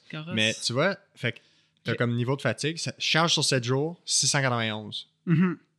Aucune idée c'est quoi. Ben, ça se peut que ce soit ton euh, TSS, mais additionné. Donc, c'est pas la moyenne des 7 jours, mais c'est la ouais, ouais. somme des 7 jours, peut-être? Ouais, ça se peut très bien. sais. Fait que c'est ça, c'est. C'est ça qui est un peu. Quand on sait pas c'est quoi l'algorithme de ces outils-là, c'est frustrant un peu. Fait c'est pour ça que moi j'aime ça me dire, quand- c'est des trucs simples, ben, pas nécessairement simple, une, une moyenne euh, pondérée exponentielle, c'est pas Ouais. simple, mais tu sais que c'est ça. Fait que tu- on sait de quoi on parle. Alors que Mais faudrait- il aurait fallu, fa- faudrait que je fasse la mesure avec la, la perception de l'effort fois la durée, effectivement. Parce que là, genre, en plus, je ressors dans une, d'une semaine de, de genre au volume, fait que c'est peut-être, c'est clairement pas représentatif de ce que j'ai fait du reste de l'hiver. Ouais, fait que c'est ça. Mais c'est quand même des. Ça se peut qu'elle donne aussi ta charge chronique, là, que c'est Ouais, pas, là, probablement, faudrait que je recheck. Ouais. Puis après ça, même moi, je suis un fan plus de Garmin. Là, je pense Mhm. qu'ils ont vraiment des bons produits, mais même eux, là, de plus en plus, il y a tellement d'algorithmes puis de trucs, là, le body battery puis des Ouais. cassins que. Si tu sais pas sur quoi c'est basé, euh, même la, la- la récupération, là, tu sais. Ouais, On sait que le HRV est inclus là-dedans, mais il tient compte de ta charge d'entraînement. Puis des fois, maman, elle me dit, elle me dit le matin que ma charge est optimale, que je suis, mon readiness est bon, puis il me propose jour de repos. ouais. T'es comme, why? ouais. Ou tu te sens pas nécessairement bien, même s'il dit Ouais, que t'es prêt c'est à ça. faire un entraînement fort. C'est pour ça que moi j'aime mieux regarder vraiment le HRV en RMSSD en millisecondes. Ouais. Tu sais c'est quoi l'unité, tu sais comment tu l'as mesuré, c'est la nuit complète, tu c'est comme. C'est. Tu sais de quoi tu regardes, tu sais. Ouais. Ouais. Mais ce serait quand même pour les gens qui veulent faire une- un calcul relativement simple, de calculer à chaque fois juste c'est quoi le- la perception de l'effort de 0 à 10 pour chaque entraînement. Puis ça, tu peux le, Mhm. le coter là, dans ce travail-là, tu peux te le mettre, puis tu peux facilement faire un calcul pour Ouais. te donner une idée de t'es dans quel type de ratio aigu par rapport à chronique. Ouais. Puis ce travail, je pense, automatiquement calcule aussi une charge d'entraînement. C'est juste qu'il faut Ouais. que ton seuil, j'imagine, soit ajusté. Ouais. Euh, mais c'est quand même. Puis c'est le même principe que Training Peaks. ça. Je Mhm. sais pas les termes exacts, là, mais je pense que c'est fatigue, fitness aussi. Puis Mhm. je sais pas le, le- la balance, l'équilibre le jour. euh, Ouais, c'est quoi, là, mais ça ressemble à ça aussi. là. À quel point euh, c'est important, tu sais, c'est bien beau planifier un entraînement puis de déterminer c'est quoi ton calendrier puis tel jour tu es supposé faire ça. À quel point c'est important d'avoir une certaine flexibilité puis d'être capable de pas d'improviser, mais d'être capable d'être malléable selon nos sensations, ce qui se passe dans notre vie parce que c'est pas tout le monde qui est athlète pro puis qui fait juste ça, on travaille, on fait ci, on fait ça. Fait à quel point il faut être capable d'avoir une certaine euh, de sortir de la rigidité extrême par rapport à notre entraînement? Ben, je pense que c'est- c'est hyper important. Là. Puis, même moi, j'offre des plans d'entraînement qui sont plus génériques. Là. Puis ça, c'est quelque chose qui t'a touché un peu. Parce que tu te dis, là, Mhm. Ouais. j'essaie d'avoir beaucoup d'options. Fait que je me dis, ben, il y a du volume, il y en a qui ont plus de volume, d'autres qui ont moins de volume, d'autres qui ont mis de la course avec du vélo. Tu essaies d'en avoir tellement d'options qu'au final, ça devient presque personnalisé. Là. Ouais. Mais il reste que, au jour le jour, il faut que tu sois capable de pouvoir changer. Ben, ton mardi, tu peux le faire le mercredi, ce qui est prévu, tu peux skipper un entraînement. il faut se garder, je pense, de, de la marge de manœuvre. Puis même, tu sais, je me souviens une fois j'avais coaché quelqu'un récemment où, tu sais, moi, mes, mes jogs, tu sais, je dirais pas tu fais 50 minutes ou tu fais tant de kilomètres. Tu vas faire entre 40 et 60. Ouais. Ça, je pense c'est le training que je mets le plus à tout le monde, c'est 40 à 60 minutes endurance zone 2. tu sais. Fait que là, c'est comme le training, comme la, je te dirais, c'est celui que je mets le plus souvent sur les plans. Euh, après ça, ceux qui, sont- qui en font beaucoup plus, ben, ça va être des fois deux fois ça dans la journée, mais tu sais, c'est vraiment comme le classique. Puis, tu sais, c'est 40 à 60 minutes, c'est quand même une, une marge déjà, là, tu sais. Ouais. Puis souvent de mettre des séances optionnelles aussi. Dans ma semaine, il y a des gens qui aiment ça prendre des, des repos, d'autres moins. Fait que quand c'est un plan qui est générique, ben là, tu mets une, une journée optionnelle. Puis quand c'est un athlète, c'est sûr qu'il s'est dit Ah, moi, les journées de repos me font du bien, le vendredi, j'ai pas le temps, tu mets une journée de repos. Mais Ouais. quand il y a plus de flexibilité, ben, tu mets extra, easy, optionnel. Fait que moi, je pense que c'est quand même ça qui est, qui est important. Puis des fois, même, euh, puis de laisser justement l'athlète choisir un peu plus. là. je pense même en termes de- d'entraînement par intervalle. Euh, pour ça, je le fais moins souvent parce que je trouve que les, les plateformes le permettent un peu moins là, d'avoir des options, mais de pouvoir dire, ben, tu fais cette séance-là ou cette séance-là. Tu mets deux séances d'intervalle au choix, puis juste de voir qu'est-ce qu'il choisit de faire. je trouve que ça donne comme des indications sur ce qu'il aime faire, ce qu'il veut faire, puis après ça, tu te poses la question, est-ce qu'il fait ce pourquoi il est meilleur ou ce qui va l'aider plus, puis je pense que tu peux, même avec les optionnels, quand tu mets des trucs optionnels puis qui font tous les jogs optionnels, ben là, tu te dis, OK, c'est parce que c'est parce qu'il veut en faire plus? Est-ce parce qu'il a besoin d'en faire plus? Ou est-ce parce que peut-être qu'il y a des problèmes aussi qu'il veut faire l'exercice parce qu'il pense qu'il est trop, il, il a trop de poids puis il veut perdre du poids? Il y a quand même, des fois, Ouais. c'est des red flags autant que c'est des. Ouais, des fois, c'est un indice de motivation, puis des fois, c'est un indice de, de comportement, tu sais, plus. euh, c'est ça, fait que c'est- c'est quand même, je trouve le fun d'avoir des. En ayant un plan que tu proposes à la tête qui est plus, euh, disons, flexible, ça te donne aussi un feedback sans qu'ils te disent rien finalement. Effectivement. C'est très variable selon le type de personnalité que les gens Ouais. ont. Qu'est-ce qu'ils veulent comme type de plan? Il y en a là, qui veulent. Sais, moi, j'en fais des programmes de retour à la course après blessure. Puis il y en a qui me disent non, non, tu me dis exactement combien de minutes de combien par jour. Puis il y en a d'autres qui veulent vraiment du lousse. Fait que je fais comme ça. là. Je Mhm. leur donne des options, je leur donne des, des ranges. Ouais. Mais c'est ça, il y en a qui sont très Ah, puis tu vois, extrêmement cartésiens. les là. longues sorties, si je mets entre 25 et 30 kilos, ben tu vois aussi, là, il fait-tu juste 25 Ouais. ou il va en faire comme 31 là, parce Ouais. qu'il veut vraiment aller Ouais, dans, ouais. dans- dans la limite, là, tu. Ouais, ou il va faire 27.5 parce qu'il ça. exactement dans Parce que ouais, c'est parce que dans le plan, c'est écrit ça, là, tu c'est le, le- le milieu du range. Là, ouais. Fait qu'il y a ça qu'il faut être capable de jouer avec. Puis Mm. aussi, tu sais, selon le niveau de santé qu'on a, là, tu sais, tout le monde pogne un rhume, une grippe à un moment donné, puis tu peux pas nécessairement continuer ton entraînement puis pousser Mhm. là-dedans. Fait qu'il faut savoir comme être capable de relâcher Mhm. le, le- le gaz un peu des fois. là. Ouais, puis changer la planète, comme on a dit au début, t'es un mésocycle classique, t'es 4 semaines, t'augmentes la charge, une semaine de récup. Mais si euh, quelqu'un pogne le rhume après 3 semaines, ben c'est là que tu dis, ben ok, on va faire la semaine easy Ouais. maintenant. Ben ouais. Peut-être qu'on fera un bloc un peu plus long après. Puis tu sais, je pense qu'il faut aussi être. Je te dirais, les gens qui se blessent souvent, moi je dirais la, la première chose que je fais, c'est généralement, ben, on passe des mésocycles à 3 semaines. Fait que c'est 2 semaines de progression, une semaine de récup. Mais moi, de plus en plus, qu- quand ça, ça- quand j'ai besoin de passer quelqu'un à des, des blocs de 3 semaines, là je me dis aussi, ben, y a-t-il un problème autre? C'est-tu trop de stress à cause du travail? Est-ce que tu manges est-ce que tu manges assez? Ça, c'est la question, je pense, qui revient le plus parce Ouais. que, tu sais, puis dans- ton podcast, on a parlé, je pense, de troubles de comportement alimentaire, mais, euh, de comportement alimentaire, mais des fois, c'est moins que ça. Là. Tu sais, sans avoir un trouble de comportement alimentaire, tu Ouais. peux ne pas manger assez sans le savoir. là. Exact. Tu peux manger à ta faim. Ah, je mange à ma faim, mais mon poids est stable. Ça veut pas dire que tu manges assez pour optimiser ton, ton entraînement. là. Ouais, 100%. Fait que c'est un peu ça, des fois, l'espèce de zone grise où tu sais, on n'en parle pas beaucoup. Là. Je pense qu'on parle beaucoup, puis c'est bien d'en d'en parler beaucoup des, des troubles, puis des vrais problèmes, puis même du RED, du LEA. Ouais. Mais tu sais, sans être en déficit énergétique chronique, tu peux être non plus pas nécessairement optimal. Ouais, c'est ça. Ça peut être sous-optimal. Dans l'espèce de zone, euh, tes zones grises où ben, tu manges assez pour être en santé, mais tu laisses quand même plus souvent que la moyenne, puis ben, tu n'es pas capable de faire plus que 60 km par semaine, parce que dès que tu augmentes, il y a des petits bobos qui arrivent. Ouais, puis t'es pas capable de récupérer, t'as tout le temps de la fatigue, t'as tout le ça. temps besoin de faire des siestes. Puis les gens se posent pas la question des fois, là, tu parce que souvent c'est le, le classique, là, je mange trois repas par jour, puis des fois un, un snack ou deux, mais quand tu t'entraînes, parce que même, même des, des gens t'es récréatifs, quand tu prépares un ultra puis que tu cours à des 100 km semaine entre Ouais. elles, c'est beaucoup d'heures, là, Ouais. tu sais, euh, c'est pas nécessairement, ou même, par ça, des, des fois, ils ont des comportements quand même qui sont, ah, jeûne intermittent. Euh, c'est parce que, si tu cours 100 km par semaine, le jeûne intermittent, c'est sûrement pas une solution euh, Mhm, mhm. euh, nécessairement la bonne pour toi. Là, fait faut, faut que je pense des fois un peu, euh, un peu c'est souvent le premier élément, moi, que le premier red flag, c'est de dire, ben, si tu as de la misère à supporter l'entraînement, est-ce que tu, euh, tu manges assez?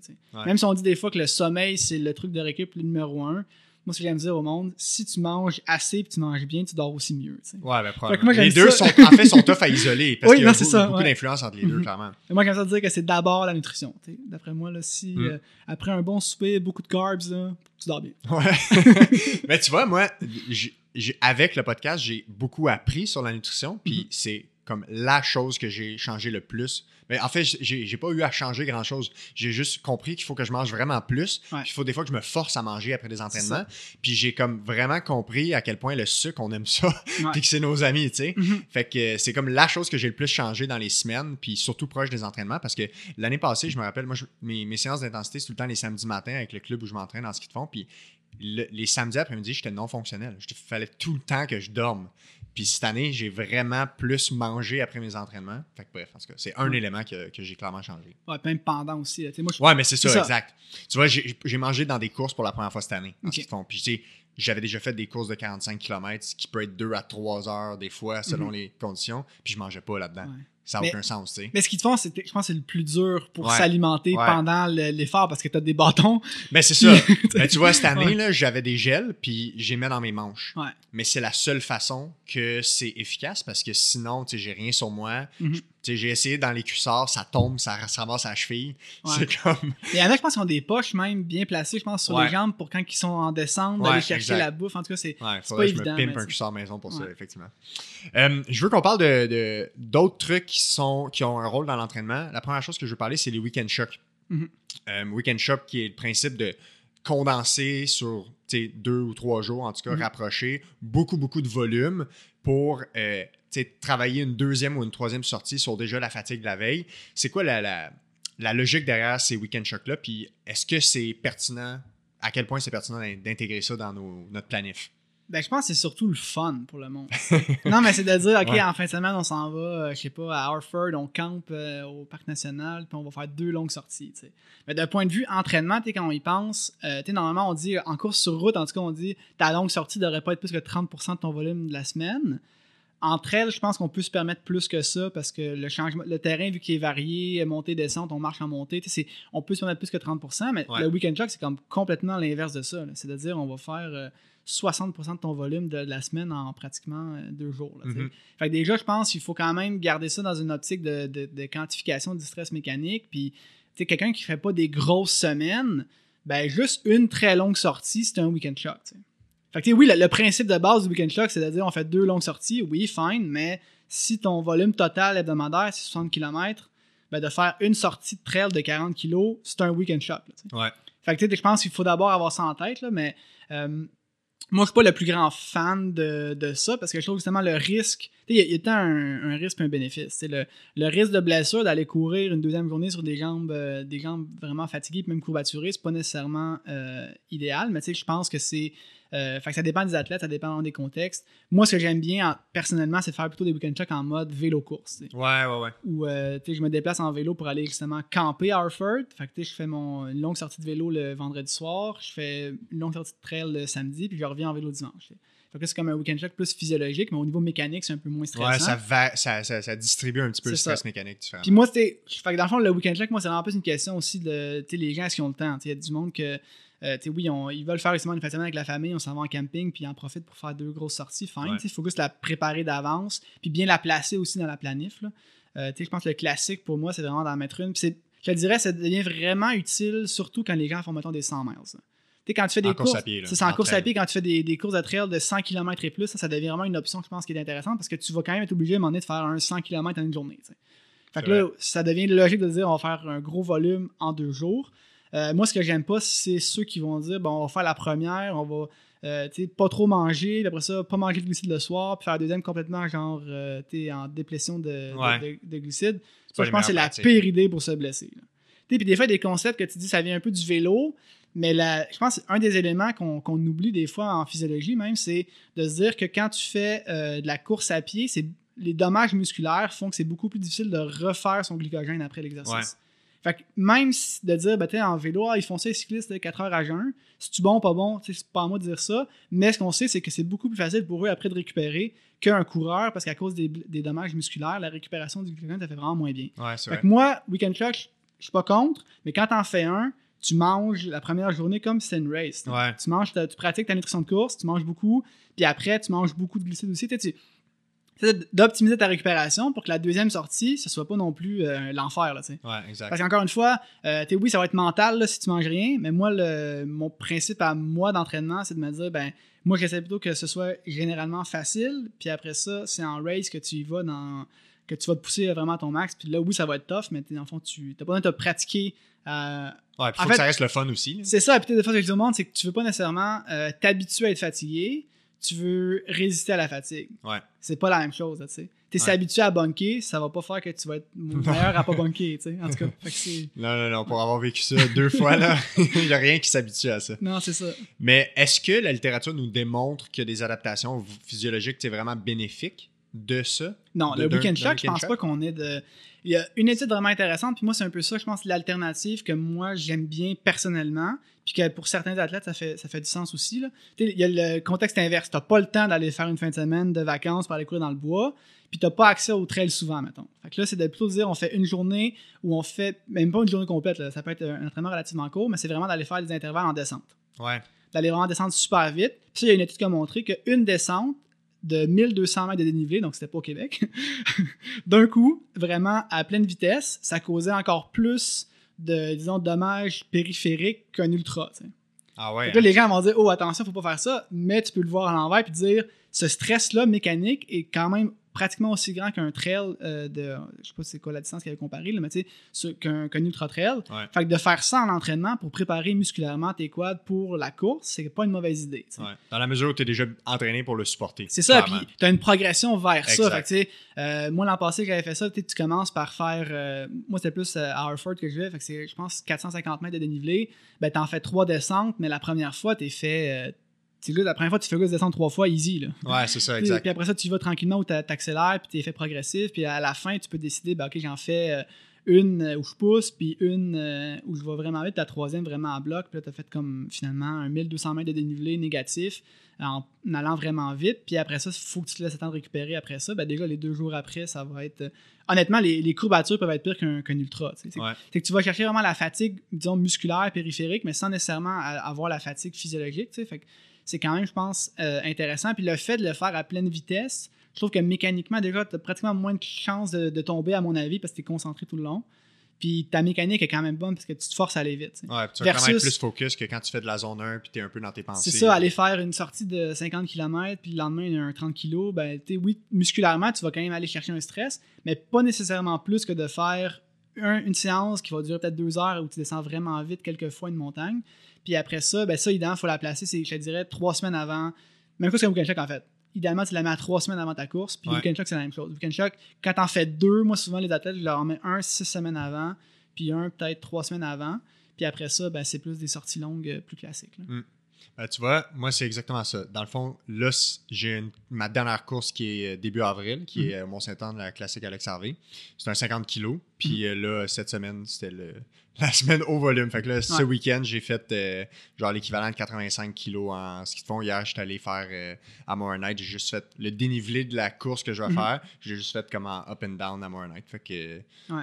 On va voir ce que ça va donner. Je suis trois, trois, semaines pile, fait que c'est pas pire. Ouais, puis après, je pense en, en ski de fond, en vélo, même natation, je pense que ça peut te permettre quand même de faire du volume plus longtemps proche de la course, peut-être. Ouais, Alors qu'en course à pied, à cause des, des dommages musculaires, c'est un peu plus touché, je pense, puis le, taper est plus, euh, plus disons, faut être plus attentif à ça. Ouais, parce que même en ski de fond, c'est vraiment rare que je me lève, même le lendemain d'une course, puis que je suis vraiment courbaturé de partout. C'est plus comme de la fatigue générale, mhm. mais t'as pas euh, extrêmement mal aux muscles en tant que tel.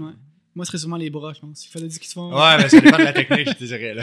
T'as vraiment pas l'habitude. Ouais. Ok, cool. Euh, prochain point, c'est quoi le rôle en entraînement? Puis là, t'en as, as tu as abordé ça aussi lors de ta maîtrise en Suisse, euh, mais le rôle de l'entraînement en altitude. Mhm. C'est très populaire, ben, surtout chez les athlètes d'ultra trail, je pense, parce que la majorité des grosses courses dans le monde se font dans les montagnes, donc en altitude. Mais si on parle d'adaptation, pour l'endurance, pour le, le, cœur, pour les poumons en général, comment ça fonctionne? C'est quoi l'intérêt de s'entraîner en altitude? Ouais, ben, l'adaptation principale qu'on va aller chercher, c'est une augmentation du, euh, de, la masse d'hémoglobine, dans le fond, le, pour transporter l'oxygène. C'est vraiment le truc principal qu'on va chercher en altitude. Euh, puis après ça, il y a, y a différents, je pense, euh, différentes philosophies là-dessus. Là, mais généralement, euh, ce qu'on veut chercher, c'est vraiment. Puis c'est ça, je pense, les gens qui font l'erreur un peu. Là, ils font une course à Chamonix en, en France, puis ils pensent qu'aller dormir à Chamonix longtemps avant, ça va t'aider. Mais Chamonix, c'est 1000 mètres d'altitude. ça va pas t'aider. Fait que la réalité, c'est qu'on veut être à au moins. puis là, encore une fois, c'est jamais noir, ou, noir ou blanc, mais on va être au moins 1800 mètres d'altitude. Quand même. Puis idéalement, trois semaines quand c'est un camp, parce que en fait. Tu veux être pendant trois semaines? C'est ça, puis c'est différent, je pense aussi, est-ce qu'on fait un camp d'entraînement pour s'adapter ou est-ce qu'on fait un camp d'acclimatation avant, avant, une compétition? Parce que pour l'acclimatation, on va dire que deux semaines, tu vas quand même être bien acclimaté. Mais c'est que si tu veux t'entraîner, si tu es là juste deux semaines, sachant que la première semaine, il faut vraiment comme un peu faire attention, réduire les intensités, ben c'est là juste deux semaines finalement. moi, je suis allé deux semaines récemment en Équateur. au final, j'ai fait comme peut-être deux bonnes séances d'intervalle. Parce que tu n'as pas le temps de, de, faire à la fois l'adaptation puis l'entraînement. Alors qu'en étant trois semaines, ben, en prenant la première semaine plus, euh, tu es moins chargé. Ça, on peut faire du volume quand même, mais il faut vraiment réduire un peu l'intensité au début. Euh, puis sans rentrer il y a vraiment comme des journées où il faut. Les trois premiers jours, c'est idéalement, tu fais zéro intensité, mais tu peux quand même aller jogger. Puis après ça, la semaine d'après, il faut être quand même plus prudent. Puis après ça, on peut vraiment commencer à augmenter. Puis revenir un peu à des, intervalles qui vont ressembler à ce qu'on fait au niveau de la mer, mais tout le temps un peu moins vite parce que le, manque d'oxygène. Fait qu'on va quand même. En fait, moins Il y a autant d'oxygène dans l'air, mais c'est juste que l'air est moins dense. Ouais, exact. Euh, c'est un peu ça. Puis c'est vraiment. Le, fait de, le simple fait de dormir en altitude va quand même amener des, adaptations. Fait le simple fait d'être là, euh, parce qu'il y a quand même des, des principes d'entraînement où tu dors en altitude puis tu t'entraînes au niveau de la mer. Fait que tu redescends t'entraîner. C'est quand même quelque chose qui se fait bien. Mm-hmm. Ça te permet de garder l'intensité d'entraînement qui est la même qu'au niveau de la mer parce que tu n'es pas en altitude. ça, ça fonctionne quand même assez bien. Mais l'idée, c'est vraiment le, le principal, c'est d'aller chercher le l'augmentation des, globules rouges. Puis après ça, d'autres éléments, c'est plus au niveau de la capillarisation euh, musculaire. Puis je pense, même sans, euh, pour être, allé récemment, ce que je me rends compte, c'est que juste le fait que, même si tu restes en zone 2, tu es quand même plus souvent dans le top de la zone 2. Là, ouais, ouais, ouais. C'est plus pour un même effort, pour un même intensité, c'est ça. Tu cours un peu moins vite, mais ta fréquence cardiaque est un peu plus élevée, fait qu'au final, tu as même moins de stress mécanique. Mais tu es Ouais. quand même proche du premier seuil. Fait que, au niveau aérobique, c'est vraiment, vraiment bénéfique. Là, fait que je pense que c'est quand même quelque chose qui, est, qui peut être très payant. Après ça, comme tu as dit plus tôt, les courses en Europe entre elles, ce qui est compliqué avec les courses en Europe, c'est que dans le fond, souvent la course est à la fois en altitude et à la fois pas en altitude. Ouais. Parce que tu peux commencer des fois à 600 mètres d'altitude, tu as des sommets à 2500. Puis des fois, selon le profil, tu passes pas tant de temps à haute, à haute altitude. Fait l'acclimatation est pas si importante que ça, euh, à mon avis. Là, Tu n'auras pas à tolérer de longues périodes en altitude. C'est ça. Fait que, Il n'y aura pas nécessairement de- de- d'enjeu de, est-ce que je suis acclimaté, est-ce qu'il va y avoir des problèmes de, carrément de, de, de sickness d'altitude, des choses comme ça. Ouais. Euh, c'est plus un enjeu, je pense, il y a des courses en Amérique du Sud. là, J'ai regardé un peu des fois, c'est 4000 mètres d'altitude, là, ça commence à. Ouais, ça, c'est quelque chose. Ouais. Puis moi, en Équateur, je suis allé euh, cette année, puis tu sais, euh, je me suis entraîné une fois avec ces 4200. Euh, tu tu, sens. Là, c'est- Ouais, c'est clairement différent. Ouais. Fait qu'au final, l'adaptation qu'on a, c'est que ton corps devient plus efficace à utiliser l'oxygène, Exactement. Ouais, à le transporter. à le transporter, c'est ça. transporter surtout. Mais aussi à l'utiliser. Mais tu Ouais. je pense le principal, c'est le transport, puis c'est ça qu'on veut vraiment aller chercher. Mais après, il y a d'autres adaptations, plus, comme tu dis, au niveau d'extraction, l'utilisation, etc. Ouais. Il y a quand même d'autres choses. Puis même, encore une fois, quand on regarde le, le, le HRV, euh, dans le fond, le, la VFC en Variabilité, altitude, euh, des fréquences cardiaques, on peut vraiment voir aussi les effets après l'entraînement, parce que pendant déjà, c'est tout le temps un peu plus bas, donc il y a un stress qui est quand même un peu plus là à cause que juste le fait de dormir en altitude, ta saturation d'oxygène, des fois, est un peu plus basse, fait que tu dors un peu moins bien, tu as, vraiment un stress tout le long, mais quand tu reviens au niveau de la mer, euh, on dit que tu as un premier pic, on, veut, on va dire, en 2 et 4 jours après, puis ça, tu peux le voir souvent sur la, VFC. Puis un athlète, justement, sans dire que tu fais une compétition de 3 jours après, si tu fais un camp au début de l'année, puis tu vas pas ce pic-là, Là, tu peux te questionner est-ce que cet athlète-là répond bien au camp, puis est-ce qu'on devrait, euh, la prochaine fois qu'on retourne avant une compétition, est-ce qu'on est qu'on fait une compé juste après? Parce que dans le tu as une première phase positive quelques jours après, puis une deuxième phase positive en deux, trois semaines après. tu sais. Fait que dépendamment où les gens répondent avec un pic de, de, de, de- de réponse physiologique, Ouais. ça pourrait être là qu'on placerait le Ouais. camp pour la Souvent, course. souvent on met les deux. Souvent, les athlètes même de, de haut niveau font une première compétition euh, juste après, puis Ouais. une autre deux semaines après ça. OK, ouais. Puis moi, c'est un peu ça là, que, comme cet été, c'est ça que je veux faire un peu. Je m'en vais en Europe euh, un trois semaines de camp avant les championnats du monde de trail. Puis je vais essayer de faire, euh, dans le fond, de descendre trois jours avant les championnats du monde. Puis après ça, deux semaines après ça ou trois semaines après ça, euh, aller faire une autre compétition. J'ai pas encore choisi laquelle, mais il faut Mhm. que j'en trouve une qui fit. tu sais. Ouais, dans, dans le timing. c'est ça. Nice. Ouais. OK, cool. Puis, euh, c'est quoi le rôle de la musculation dans l'entraînement, euh, dans, dans les sports d'ultra-endurance? Parce que les gens, sais, oui, clairement, l'entraînement en termes de cardio est important, l'entraînement Mhm. aérobique, mais il y a beaucoup de monde qui font pas de musculation. Ouais. Euh, moi, j'ai ajouté une séance de musculation semaine Mhm. cette année. Puis, tu sais, c'est dur de mesurer c'est quoi l'effet dans tout ce que Ouais. j'ai changé cette année parce que j'ai optimisé beaucoup de choses. Mais moi, je vois vraiment qu'il y a eu un impact. Je sais que toi, t'en parles aussi, là, t'en fais un peu. Fait que, Mhm. c'est quoi le. Qu'est-ce, que la science nous dit sur le rôle de la musculation dans les performances euh, en sport d'endurance? Ben, on sait que pour, en tout cas, vélo, course à pied, c'est c'est là qu'il y a le plus d'études aussi, là, que c'est vraiment efficace sur l'économie, en fait, là, de euh, l'économie de course ou bien juste le rendement en vélo. là. Ouais. Fait Puis- que l'efficacité, dans le fond, Ouais. euh, c'est, ça coûte moins cher. euh, C'est ça, ça prend, ça prend moins, moins d'oxygène pour faire la, la même vitesse, la même intensité. Puis ça, c'est principalement, ça serait causé par une amélioration en fait de la coordination du recrutement d'effets musculaires. Ouais. Puis pour, pour avoir cet effet-là, il faut faire de la, de la musculation plutôt en force. C'est ça. Euh, Haute charge, basse répétition. Exactement. tu sais. Pas nécessairement, des fois on parle de force max. tout. Oui, mais tu n'es pas obligé d'aller jusqu'à une rep. Ça, tu Ouais. peux- 3 à quatre, 6, mettons. C'est ça, 3 à 6, je pense que c'est un range qui fait quand même du sens. Puis ça va aussi avoir l'avantage, on, on peut aussi dire aux gens, ben, tu, tu prendras pas nécessairement trop ben, beaucoup de masse musculaire. C'est surtout les gens qui ont peur de prendre du poids. Donc là, tu leur dis, ah, si tu fait moins que 6, tu devrais pas prendre trop de masse musculaire, puis tu vas vraiment aller chercher des adaptations nerveuses euh, principalement, puis c'est ça qu'on veut. Euh, après, c'est quand même, ça prend du temps, là, comme tu as dit, je sais pas depuis quand tu en fais, mais Septembre. Septembre, ouais, ça. Moi, je dis souvent aux gens, parce que ce que je me rends compte, c'est qu'au début, tu as quand même le, le fait que tu es plus raqué. Euh, ça Mhm. nuit quand même aux entraînements d'endurance. Puis moi, je trouve que des fois, carrément, un 12 semaines, ça peut quand même. C'est que tu pas sûr que ça marche. Ouais. Puis après, je trouve, ce, ce trois mois-là, que tu fais comme, OK, là, je, je commence à sentir que je suis plus solide, je récupère bien de ma muscu, puis je peux quand même courir. tu sais. Puis là, c'est là que tu commences à avoir les bénéfices. Fait que ça prend du temps. Puis c'est pas facile dans une planif, dans une semaine, de dire, ben, je fais deux fois de la muscu. euh, Ouais, tu sais, je les place comment? Des fois, le, le- le truc, c'est quand même de les mettre les mêmes jours que tes intervalles. tu sais. C'est-à-dire que je fais les intervalles le matin, puis je fais la muscu le soir. Comme ça, ben, le lendemain, c'est vraiment easy. Puis euh, deux, t'es- deux, trois jours après, tu pourrais faire des intervalles. Fait que, Ouais. Mais c'est pas facile à placer. Euh, Moi-même, avec, euh, avec le travail, tout, des fois, j'en fais plutôt une bonne séance de muscu vraiment en force euh, au gym par semaine. Puis la deuxième séance que je vais faire, ça va être plus euh, poids du corps, plus mobilité, puis Mhm. des trucs euh, qui peuvent quand même être. Avec le COVID, on a appris à faire des entraînements qui sont quand Ouais, même ouais, maison avec de beaucoup de résistance. là, puis des step-up avec un step vraiment haut, puis des élastiques, ben c'est tough. Ouais, ouais, ça peut travailler très fort. Ouais. Ouais, tu peux faire des séries de, de 5 reps, puis t'es max. là. Ouais, clairement.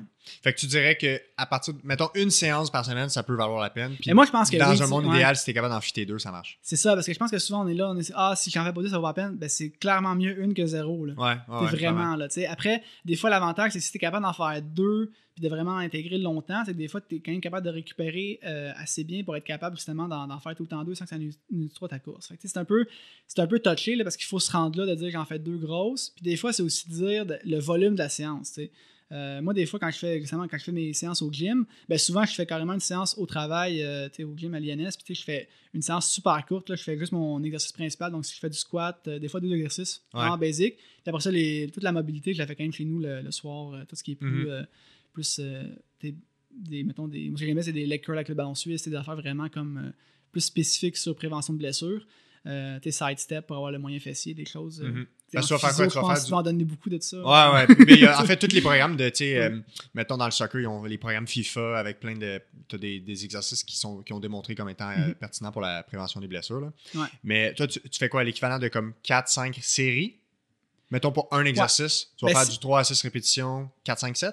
Ouais, je te dirais 4-7, mettons, avec une charge lourde. Puis Ouais. souvent, mon, mon warm-up, c'est que je le build jusqu'à ça. Fait que ça peut être quand même finalement euh, 6-7 séries. Ouais, c'est ça, Parce exact. que je fais comme un warm-up. Ouais, ou, ça prend comme 15-20 minutes, un exercice, là, finalement. Ouais, c'est ça. Je te dirais, mettons 25 minutes, j'ai fait deux, deux exercices. Ouais, c'est ça, exact. euh, le repos est relativement long. Après, euh, quand tu fais juste une jambe à la fois, des fois, tu peux faire des repos un peu plus courts. mais quand c'est vraiment comme un vrai squat, mettons, ça Ouais. prend quand même du temps pour. euh, pour que ce soit nerveux, il faut que théoriquement, ben, tu lèves autant de, de reps à ta quatrième série qu'à ta première. Là, puis que ce soit. Ouais.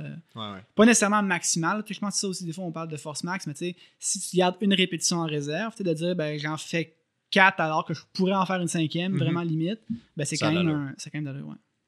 Mais oui, euh, puis tu sais, il y a quand même pas mal de littérature sur la, juste la pertinence de l'entraînement contre résistance pour la santé générale, là, Mhm. sais, la santé osseuse. euh, à partir d'un certain âge, si on fait pas de renforcement musculaire, Mhm. on perd de la masse musculaire. Si on pense à tout ce qui est risque de fracture de stress, euh, fracture osseuse, euh, prévention des chutes, juste comme quand tu es plus vieux, là. Mhm. Fait qu'il y a clairement des bénéfices multiples, là, au-delà de l'amélioration de la performance. Ouais, c'est ça. T'sais, justement, prévention des blessures, puis je pense amélioration de l'économie, c'est vraiment les deux principaux. Puis c'est ça Ouais. qu'on va aller chercher. Puis je pense qu'entre elles, euh, surtout dans un contexte, moi j'habite à Montréal, là, fait que dire, musculairement, je pourrais pas faire autant de dénivelé que quand j'habite en Suisse.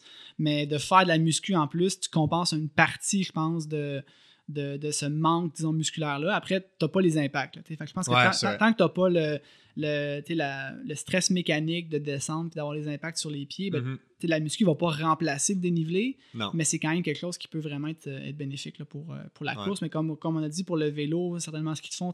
Le, ce qui est dur, c'est vraiment de l'insérer dans le programme. On le voit, je pense, les, les Norvégiens qui font plein de choses euh, super bien au niveau scientifique, je pense qu'ils font presque pas de renforcement musculaire.